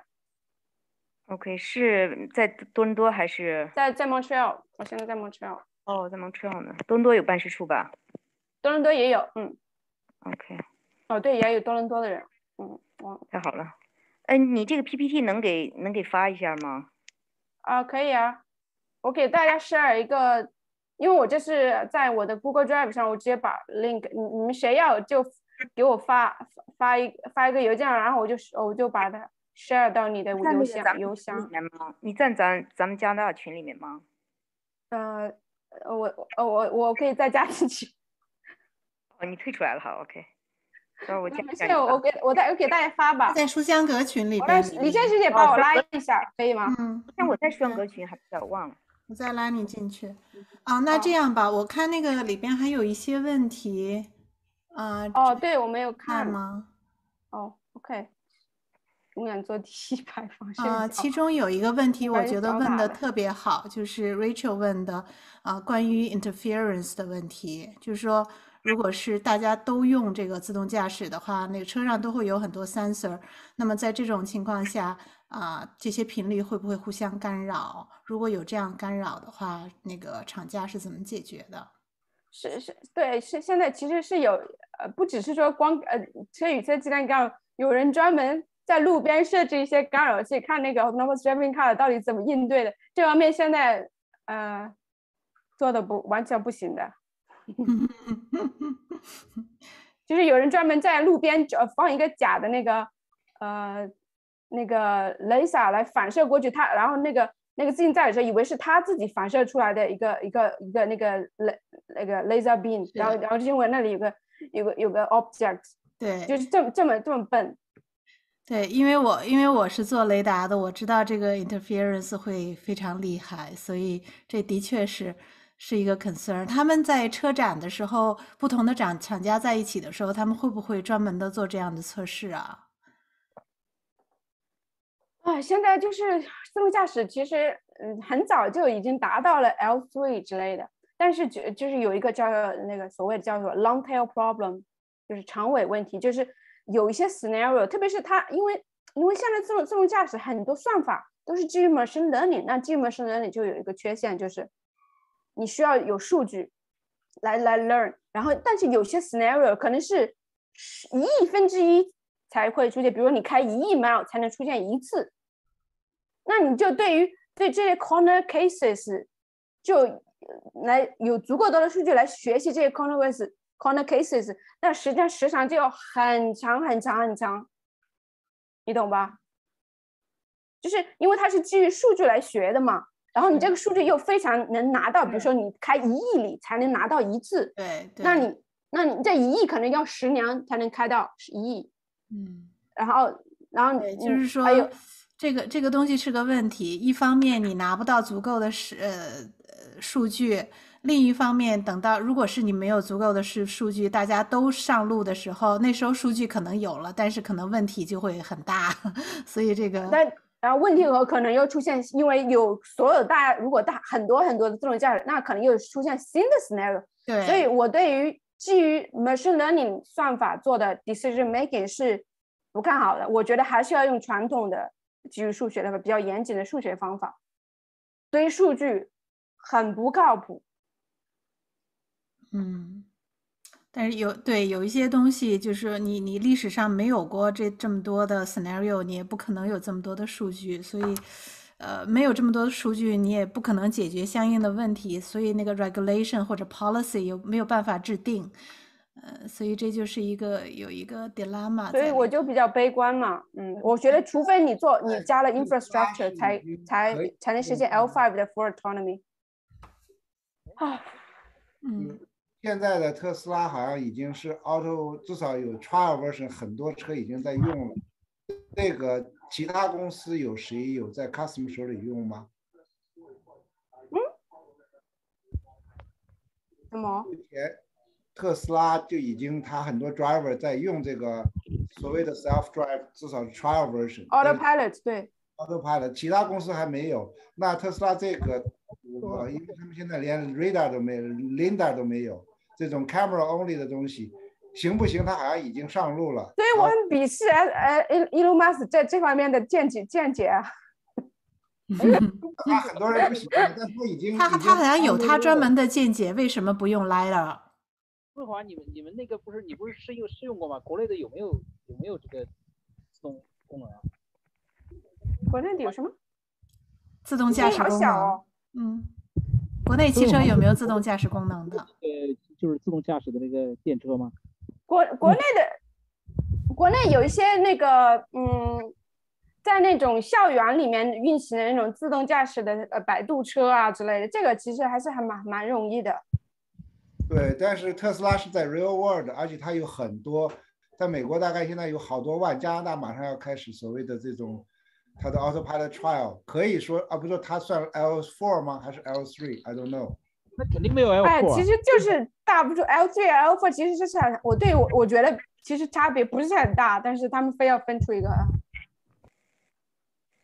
那你认为现在已经是 L four 吗？Elon Musk 说 L five in in in seven months。我觉得现在就是 L three 没有 L L four 都都基本上没有完全实现 L four 的。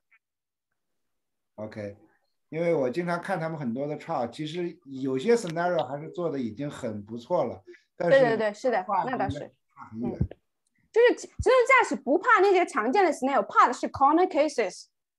嗯，extreme。但是现在的情况，像刚才有人说，这事情 inevitable，不管是三年五年，肯定会发生的。那是 Tesla number one，还是你说的是那个 Waymo？还是 Mobileye，Mobileye 是 Intel 吧？到底是谁是主流，还是 Everybody Possible？我个人比较喜欢 Mobileye 的东西。Mobileye 好像 Tesla 最开始是把它给踢出去了，因为是 Mobileye 做的好像至少不满意他的东西。嗯，我不知道哎。Mobileye 现在是 Intel 对吧？啊，Mobile 是被哪个公司收购了？我也忘，好像是 Intel，反正是一个巨头巨头公司给收收购了。然后我也做研究这个吗？Google 是不是也有啊？自动驾驶啊？Waymo，Waymo 就是 Google 的。OK。就是我刚才最最开始那个呃第一个视频就是 Waymo，最早做 autonomous driving 的公司。这么多公司，但是好像真正的用用在用户上的只有 Tesla 在用，对吧？哎，Waymo，Waymo Cruise 在在加州已经试运行了呀，已经试运行。但是他是他自己的车队，那是 test fleet，跟真的 real customer 还是有区别的。哦，real customer 的可能，呃，但是现在可能可能最可能是吧，嗯。哎，那那 Tesla 开过车的人，他你是什么感受？就是说，呃，你手放在方向盘上，或者你手不放方向，你就坐在驾驶位上，然后你就看着他那个车开，需要做人工干预是吗？是要求，其他的还是处理的，尤其是像这种 highway 上，它可以，你只要放在手上，其他地方不用管，它会抓非常好。只是在 local 还做不到，在 local。它是要求你的手还是放在方向盘上吧？必须要放在方向盘上，否则的话要放方向盘，但你要不然它会 warning 就不会不会实现，它就不走了。你要把手离开大概三秒钟、五秒钟之后，它就停。对对对。哦，那这应该就是 L three 吧？那个 L two 都是那样的，就是它你手只需要扶上，你不需要去转向。对对对，它自己方向盘会动的。但你眼睛要要盯着前方，你也不能太那个大意，对吧？你就是看着它开。要求你 attention 的，但是它已经可以帮你开了。对。那你就说你给它设定一下，你拿手机还是你它它车上有那个设定 GPS 地图，你设定一个 destination，然后他就按着就开了，是吧？就到了。比如你现在的那个 autopilot 可以做到，它叫 door to door，你从你们家开始出门到。你从你们家把那个地址设好，然后比如到机场接人，他就给你开到第几个的什么 Terminal One，然后什么 Arrival，然后那地方就就停在那儿了，是吧？OK。对，它可以做到，但是就是它不能做到百分之百 safe。是的。那你比如你多 train 几次，你们家到机场这条路它就熟了，就就就开了几次他就知道了。不认识路，他是就是不是路的问题，不是路的问题，他认识路，就是那有好多人、好多车的时候，他会。对，主要主要是外 environment 状况的问题，不是路的问题。白天和晚上可能会差别比较大，对吧？晚上的时候，晚上它下雨天下雪天又又暗嘛，对，车少，但是灯光又暗，它那个。照出来那照片肯定 detection 就那个 sensor 不是靠灯光，不是像你的眼睛一样，那个 sensor 它是靠 energy 的。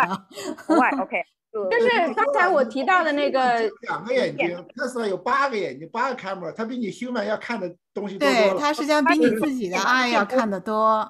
用电波，OK。嗯，我觉得这种 autopilot 肯定比某些呃，就说人开的情况，像呃喝了酒或者是老人，还是要 safe 一些。他他比不喝酒开的也好，因为我们家的特斯拉，我太太说他比我开的好。如果我开 autopilot 的时候，他开的很 smooth。你自己开你会快慢自己控制吗？他控制的很 stable。是，但是呢，就是他不能保证所有的 case 都会处理的很好。对，如果是就有点担心他那 change lane 呀，他那个变道的时候，你总是有点担心他会别撞着那个。你比如说有个人闯红灯了，突然间突然间在在你这个对面的车闯红灯，然后速度 很快，这种情况下就会出问题。他比你反应快，这一点绝对的。我们看见就他比你反应快，你还没踩刹车，他已经把你踩了。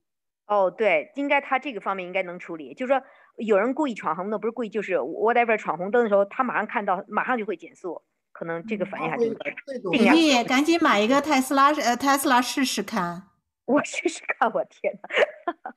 我觉得 autopilot 应该 就是你用习惯，你如果你用习惯了 autopilot，可能你你可能开始渐渐的有一种感觉，是说在哪一种情况下，你你可以觉得放心的就交给 auto autopilot，在哪些情况下你觉得你自己要干预，就是你就会。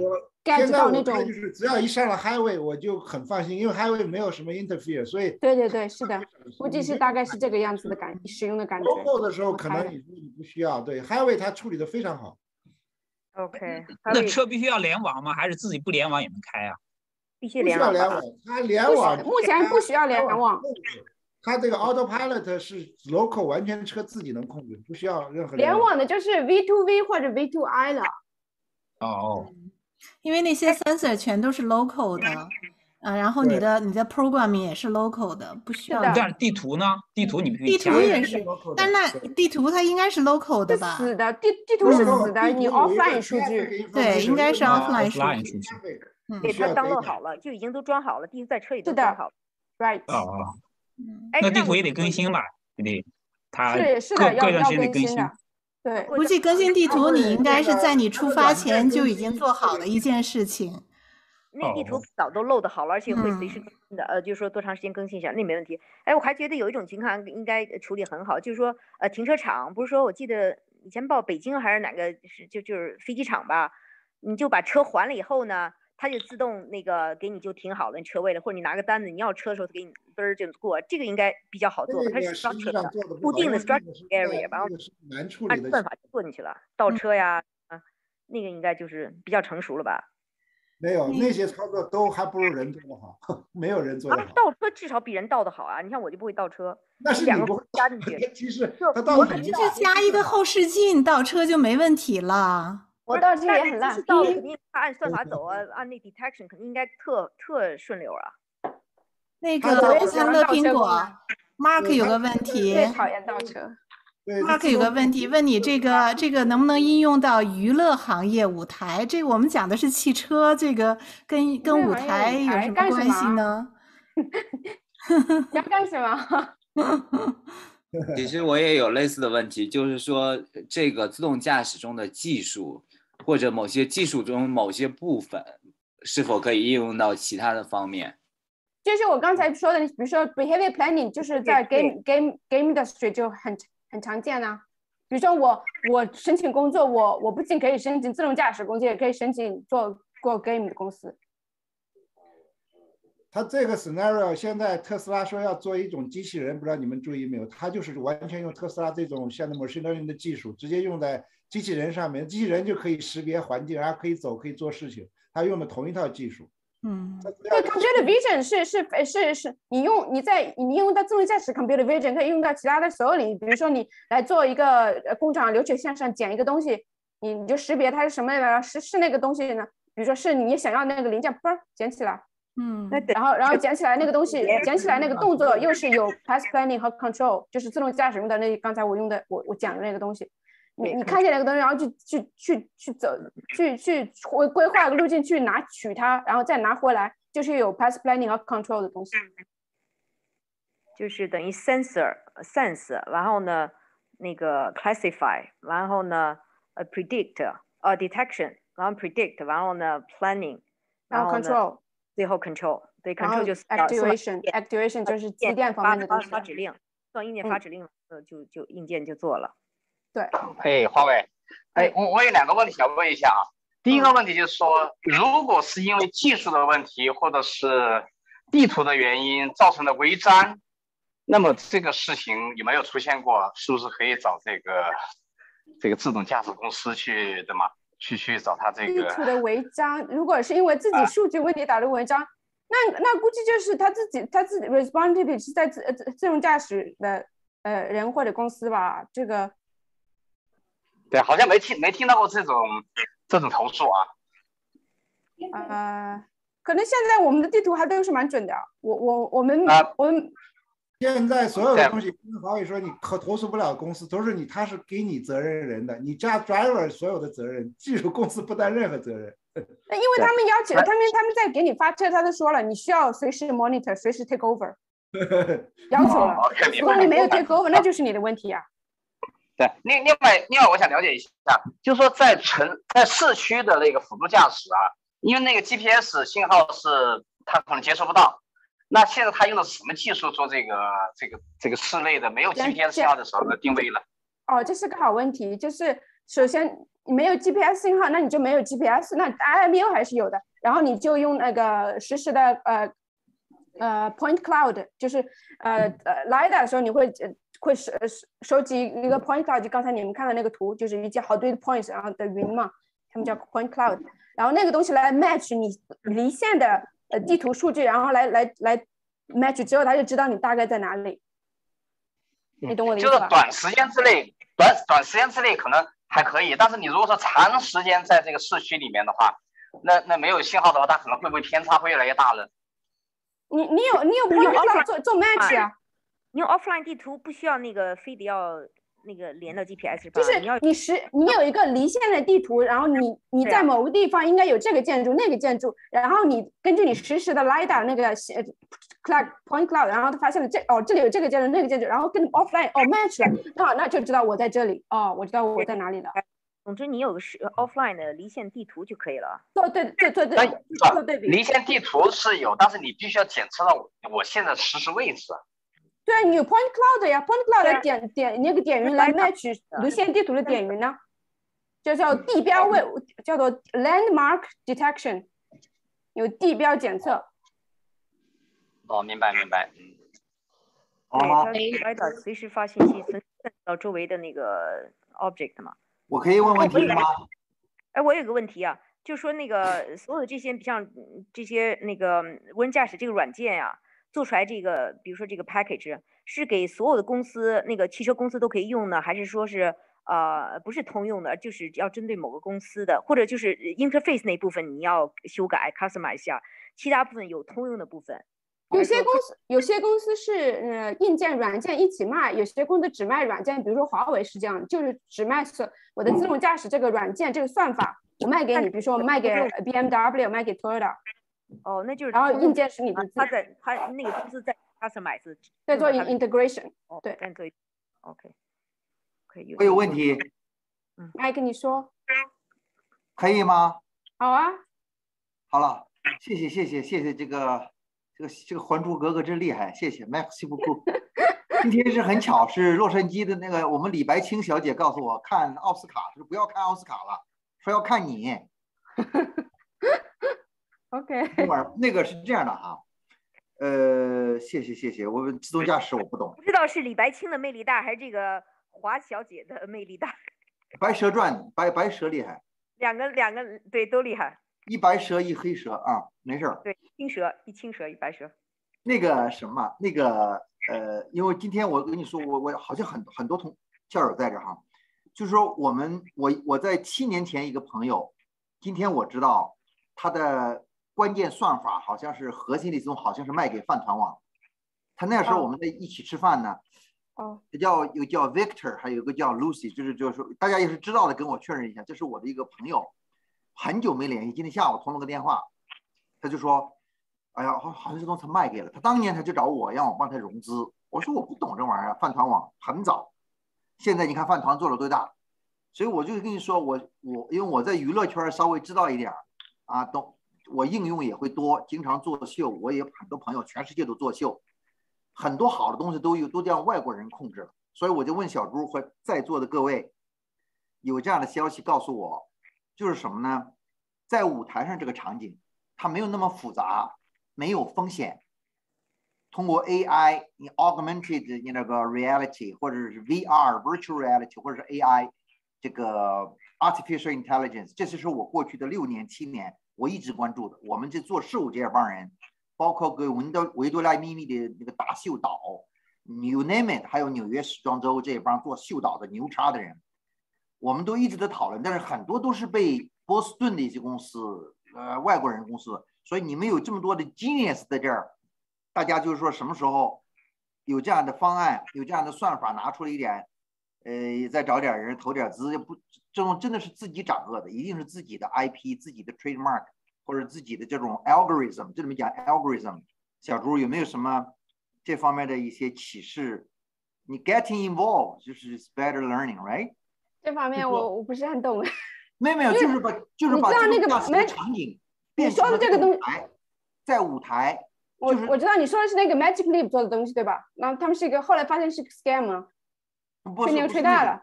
我我我大家说这个场景，我需要的是什么啊？比如说我们现在，大家现在 Google 搜索一下，昨天他们邀请我去的是叫 Boston，叫 Meta，叫 Metaverse Fashion Week，叫 Boston，大家 Google 一下 Boston Metaverse。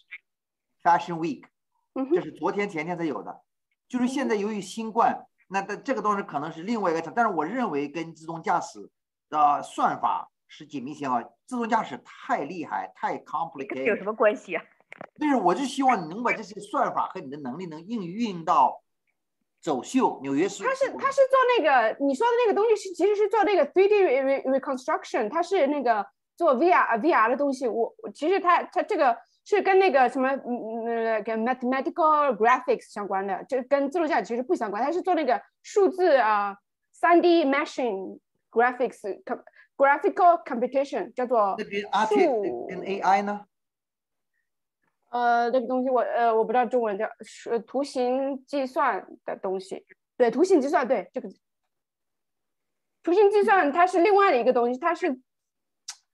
跟跟跟自动驾驶用到就是其实还是蛮蛮蛮差别蛮大的。当然，它它里面涉及到一些说呃 post estimation，其实那那就跟自动驾驶相关了，就就做那个 perception 那个那那那个 part 其实是相关的。但是大部分它其实是做那个 graphical computation，like reconstruction three D reconstruction 的东西。你说的是 VI 方面的是吧？就就是 virtual reality 那那些。也是的，是的，它，我觉得是 Mac 是就应该指的是那个 Magic Lab Lab 做的那个东西，就是舞台上你可以看到一个 3D 的假的那个呃那个那个 dolphin 在，对我看了一下，或者国内是不是那个？其中一个，那只是其中的一个，还有一个就是说，实际上我是希望你们这种，你你说刚刚说 mathematics 这块的，就是我们叫 algorithm 这块相关，你的 planning 的能力。你在这个你做了这么就是，我就希望你能够拿出一块儿来，能在我们的，呃，我们叫 show，叫 stage，就是我们在舞台上，哪怕在在这个 catwalk 的 T 台上，舞台上能够应应用的，能够应用啥？那你那你要告诉我，你想哪些地方用用到用到这方面的东西？你要给我一个具体的应用的 case 啊，我才能想我可是不是可以做。但你没有给我一个具体的 application case，我怎么凭空想？因为我不知道，我对那个领域不了解。把邓丽君把邓丽君那个影像就弄在线啊，那个是全息，那个是全息。这个我在二零一六年我已经做过一次，二零这但是是是一个失败的。我在广州做了一场千人的一个秀，就是说那个是全息也好，我们叫 hologram 这块就是包括这块，我就希望大家要是谁要知道这块呢？反正我相信是与算法、与 graphic 这块的算法，就是跟这个 ATI，跟这块这东西与与这个视卡什么视频 visual 的东西有关系。但是算法，我觉得小朱你应该明白，就是在 algorithm 和 mathematics 这块，就是说 computing 这块，就是说，我觉得这种可能都是相关的。我只是提出这么一个。那倒是是的，是的。因为这块你能关注一下，你告诉我一个方向。我也想办法去找一些资金，因为这这方面是我们圈里圈外的都是也有高人都在想用，而且有些人已经在做了，但他们做的没有像像这个自动驾驶这么投入这么大，这个行业太大了。就是说你们浪费这个时间呢，就是你像都被我呃伊隆马斯一说又又推迟个五年，你又说要十年以后，我刚才刮抓了几步听你在说的，我就觉得希望你能够给一点儿。在娱乐的场景，我们要用的东西啊。但是这个需要你你你的那个 domain knowledge 告诉我，我只会这这些技术，我但是我不知道技术怎么应用到不同的 sub domain 以及不同的一些商业领域，这是我缺失的。你需要给我说，哦，我们在这个 case 上需要用到，可能是需要呃，比如 AI 的东西，然后你告诉我，我大概知道你你要做什么，然后我知道你要做什么，那我就可以大概知道可能可能有什么方案可以解决这个问题。灯光，我需要你的 domain knowledge 来来来来指导。哦，比如说你，比如说智能灯光啊，就灯光跟着那音乐那个。哎呀呀，这这是谁？这位女士是谁？我丽丽。你那意思就是说舞舞台布置的时候，灯光可以随着音乐那个呃就变换，而且或者说它就创造出了一个什么？你唱的什么歌词的时候，它就出了一个什么什么那个景色，立体的、三 D 的、virtual 的那种景色。就就跟着出来了，变换出来了，是 create 出来了。我们现在也在找这样的。那不就是 Magic Leap 做的东西吗？不是个一个大吹牛吹大了吗？不是你一个 will 出来了，就是不是出边就是一个 will 一个一个水出来了。我看现在舞台上都有这种效果呀，就是当时看不到，但是通过电视转播你就看到了呀。哎，没错没错。在一个海洋出来一个那个 will 跳起来了，那个你可以唱那个歌或者那个景色，就 virtual reality 啊，就是现在是不是有这个技术？我看有的大楼它那广告就是。你那街角吧，它就是那个，就是那种三 D 的嘛。我我跟你说啊，小小朱，小朱是懂得 graphic design。我刚才 Lily 说这句话就对了，就是这这是我们需要的其中的一部分。我过去几年呢，我们在广州都已经有团队都可以做成了。我已经做过一次，但是那次是由于他们控制的失误失败了。二零一六年，我认为这六年以后呢，还有更大的进展。你知道吗？Montreal 那个叫呃呃 Cirque du Soleil 的 Soleil。就是太阳马戏团，嗯，我他们倒闭了吗？不是新冠倒闭了，退出来了一帮人，俄罗斯的，还有在澳大利亚的，有一个有有一两个关键的人跟我都是有，我们都有直接的联系。但是我说我现在我没有找到方向，我我不想参与这个事情。他们被上海的那个富什么什么，我不知道收购了，那他这帮人都都糟蹋，那那帮傻叉绝对是糟蹋的，他不懂。是吧？他们要应该小猪请去做 CTO 呢，可能就他有机会存活，他必定破产。我看过那个欧秀，在那个拉斯维加斯看过那个欧秀，相当不错。它里面对对对，我就是想做瘦小三维的，大家丽丽天还是谁？飞的，还有那个水里，他弄了一个水池子在那舞台上，哗就跳进去了，就是整个就是三维的，天空、陆地、海洋全有了那种的。据说是不是新冠还是怎么回事，倒闭了还是什么，或者就是被上海收购了？对，好像是被上海什么什么什么公司收购了。哎，小猪啊，呃，我是啊，Amy 啊，真的你。真的，我太太，我觉得你讲的真好，那个学了很多，就是和这个深度广度都很好。我我有两个和还是和你主讲的主题比较相关的问题，我我怕太晚，我赶快问一个啊，一个呢，呃，主要就是关于就是说其他公司的这个研究，因为你啊，一个是国内的这个状况，嗯，我知就是你也你以前在华为还有百度好像都有做这个，你觉得他们现在的这个研究的进展怎么样呢？比如说，嗯呀，我觉得都都都。挺挺好的呀，我觉得国内做的很好啊，跟跟国外不相上下。哦，现在都是就不相。百度的那个阿波罗阿波罗那个 platform 是是，比如说有有有有有有两个比较流行的做自动驾驶啊呃仿平台仿真的呃最最最最出名的一个就是百度的阿波阿波罗呃阿波罗，然后另外一个就是 AutoWare，然后我们公司现在是用的。AutoWare，但是阿波罗也是被广泛的其他的公司在广泛使用的，百度定的。哦，那很厉害啊！另外，刚才你看 Mark 说到什么 CTO，我还想起来有个叫侯小迪的，那么他的公司是叫 Too Simple，是其实很应该是美国公司，但是他是中国人，然后他们做的是那个货运卡车的呃自动驾驶。对，我有同学在那里，然后他们那个最近好像把国内的业务做切割了。因为因为中美贸易的那个冲突，可能存潜在风险，因为怕那个股价跟阿里巴巴一去年一样跌跌的太厉害，然后在国中国那边呃做了切割，对，做那个独两个独立的都，中国是跟美国现在是没有没有关系，不是一个公司，不属于。哎，那这个侯小迪现在是在国内呃。嗯不就是他现在那你说做切割那技术什么他怎么切割我不大懂啊。嗯，那我也不知道。他他他他总部是在美国现在。这个抖音跟这个叫什么 TikTok 似的。呃，就他他们那个技术，你说他那卡车的技术和你这个咱们那个就是他们这 commercial 的卡车的技术和我们自己做这个自驾车的技术，它的有什么很大的区别吗？哦，哎哎，师姐问的这个问题蛮好的，就是。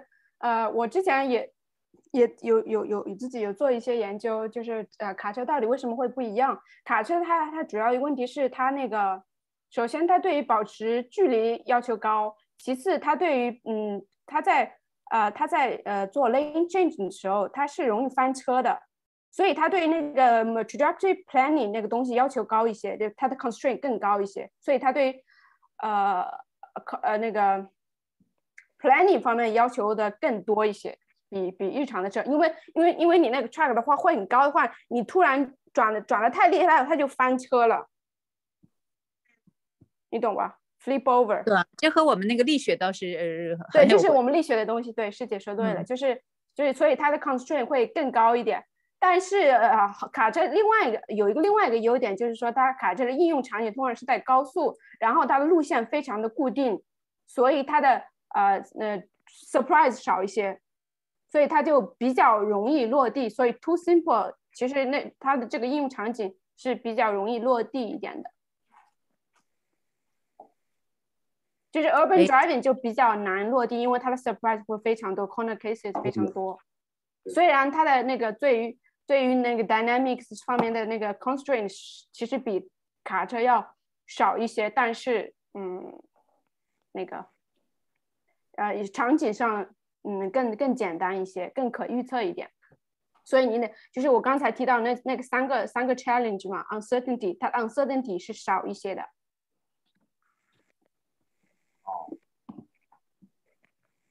那你这么说，就是呃，对不起，就是他那个，就是他这个，因为这公司前几最近我没有特别，就你今天讲，我想，我记得前几年讲的非常，好像感觉他们很很快就要。那个什么，但还就是他会，你会觉得他会更早的呃达到这个嗯实现吗？对，是的，我是这么觉得的。哦，谢谢谢谢。行，谢谢了，小朱，谢谢这个李白清，我们这个什么，我姐叫李倩，真是啊，还没上热搜，还没上热搜。哎，我人都搜了，他还没上热搜，真是的，哎。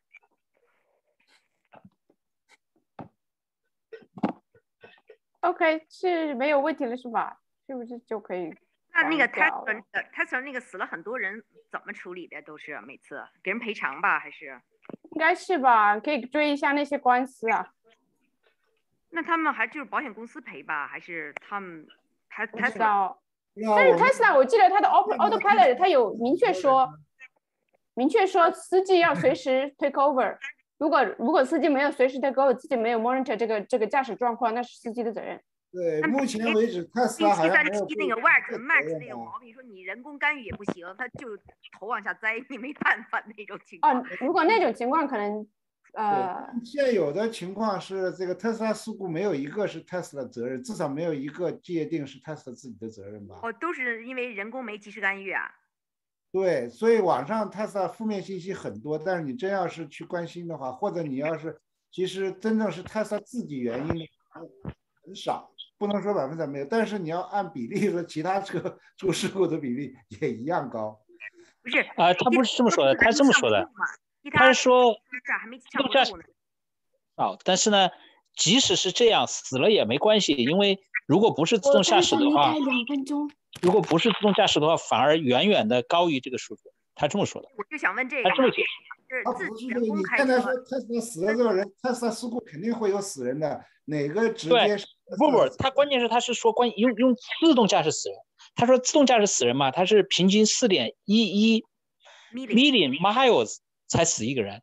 他说如果是人手工驾驶呢，他低于这个数据，所以他认为这个是可以允许这样死的，没有关系。就远远低于还可以，但是你要说如果是特斯拉责任的话。你要要界定是特斯拉责任，他要担法律责任的，对吧？你现在要看这个有没有一个 case 是特斯拉的责任，你要他不应该担法律责任，那什么软件都是有 bug 的呀，那这这他有什么法律？哦，他这个不一定是 bug 呀，他就是要死啊，就跟你人人可能要打瞌睡，不管怎么样，他总是要死的，总有别人的错误。我觉得你要去查数据，如果是他的责任，他是要担法律，就是如果是这个。其实是很多东西不能界定到他身上，都是在 dispute 或者没有 prove 是他的责任。你往他那安是为了吸眼球，好多 news 是为了吸眼球，其实不见得真的是他的。他的责任，他赔偿就是了。那你不能说他，你哪有软件百分之百都 work 的呀？没有，我说你现在都没有一个能定是他的责任，更不是你没有办法定他责任啊，因为他要求你，他要求你不能不能完全依赖他的自动驾驶啊，人家说的非常清楚啊。那那你现在说到底是他的责任还不是他的责任呢？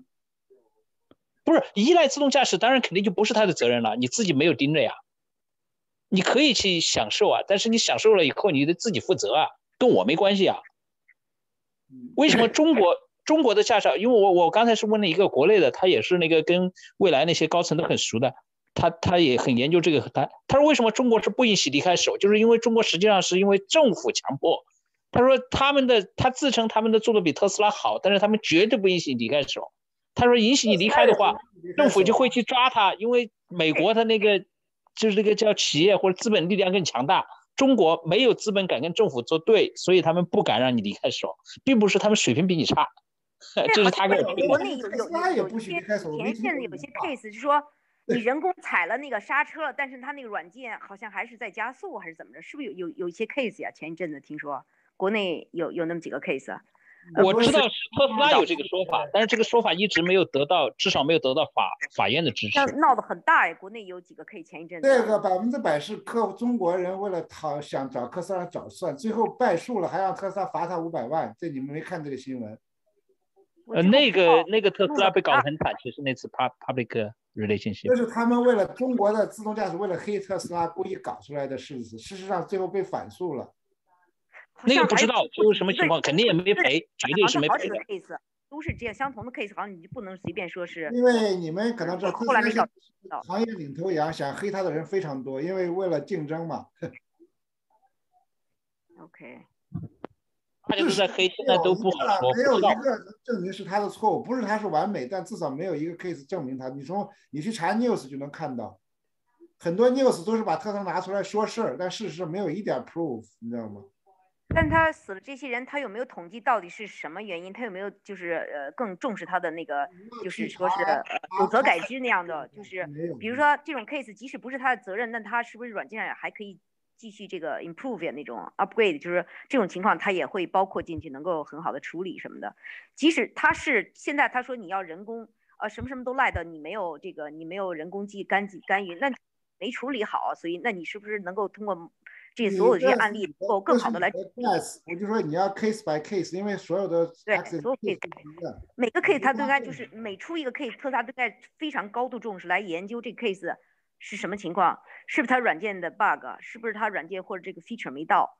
啊，还是你现在的，因为他的车在在路上也有好几个 million 了，好几个 million 车辆，它的至少在安全驾驶这方面的数据或者软件应该是很 reliable。有些 edge case 可能，但是就你说因为软件造成死亡，没有，应该没有。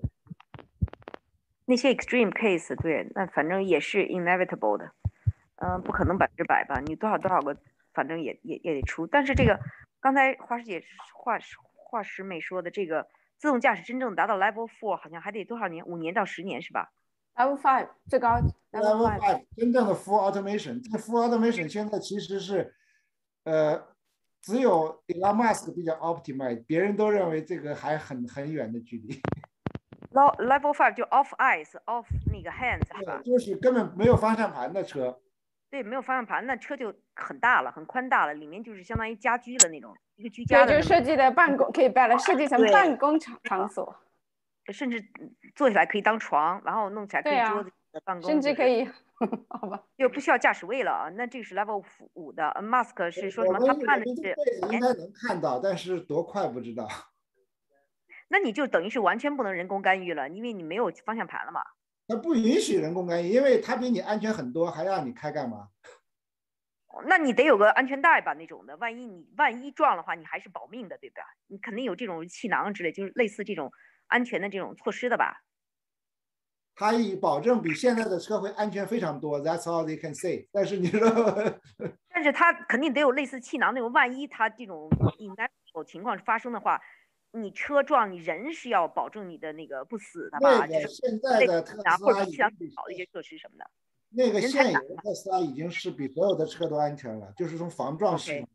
哦，防撞就是至少你撞的话，气囊会弹弹出来。现在特斯拉已经凭所有的都是 Five Star Plus，比所有其他车都都要安全了。已经。那你要有这种的防护测试，那你就那你死亡就应该很少很少了，对吧？那也一样，事故的话，车祸还是会死人。还会啊，就是极端情况下，那就非常极端了，就是它很少了，因因为你有墙弹出来嘛，就是特别猛烈、超速那种撞。别人会死的时候，他不见得会死，但是不等于说他没有死人。那不错，挺好。呃，那如果一家特斯特斯拉出来的话，它这种专利应该给普及吧？就是说，别的别的厂家应该会可以买到吧？比如花钱那样的话，就是等于就全社会都普及了吧？是可以做的，对吧？特斯拉所有的专利都是公开的，他说他不会为了要钱，但是好像没有人在用他的专利，或者说没有人会用他的专利。他是这么一说啊，是实际情况。但但事实是公开的，不收一分钱，你可以拿去用啊。大概不通用吧？那要这样的话，那不等于是专利？你要用它的，个世界很快的快步进入这种无人驾驶时代了吗？不是。对，但是可能无人驾驶用的多的，可能是 Mobileye 是其他小厂不愿意用特斯拉的技术，肯定是用其他的，比如 Mobileye 或者是或者是那种 Waymo 的。嗯，为啥太贵？哎，不是你不是公开的吗？那你何必呢？还研发呢？如果他遥遥领先的话，想要自己的东西呢，不愿意用别人的可能。哦，因为因为你要不断 rely 它的那个那个就是升级呀什么的，你就等于被绑上了，就跟 Windows 的。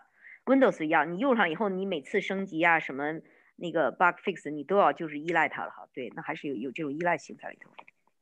OK，好，多谢。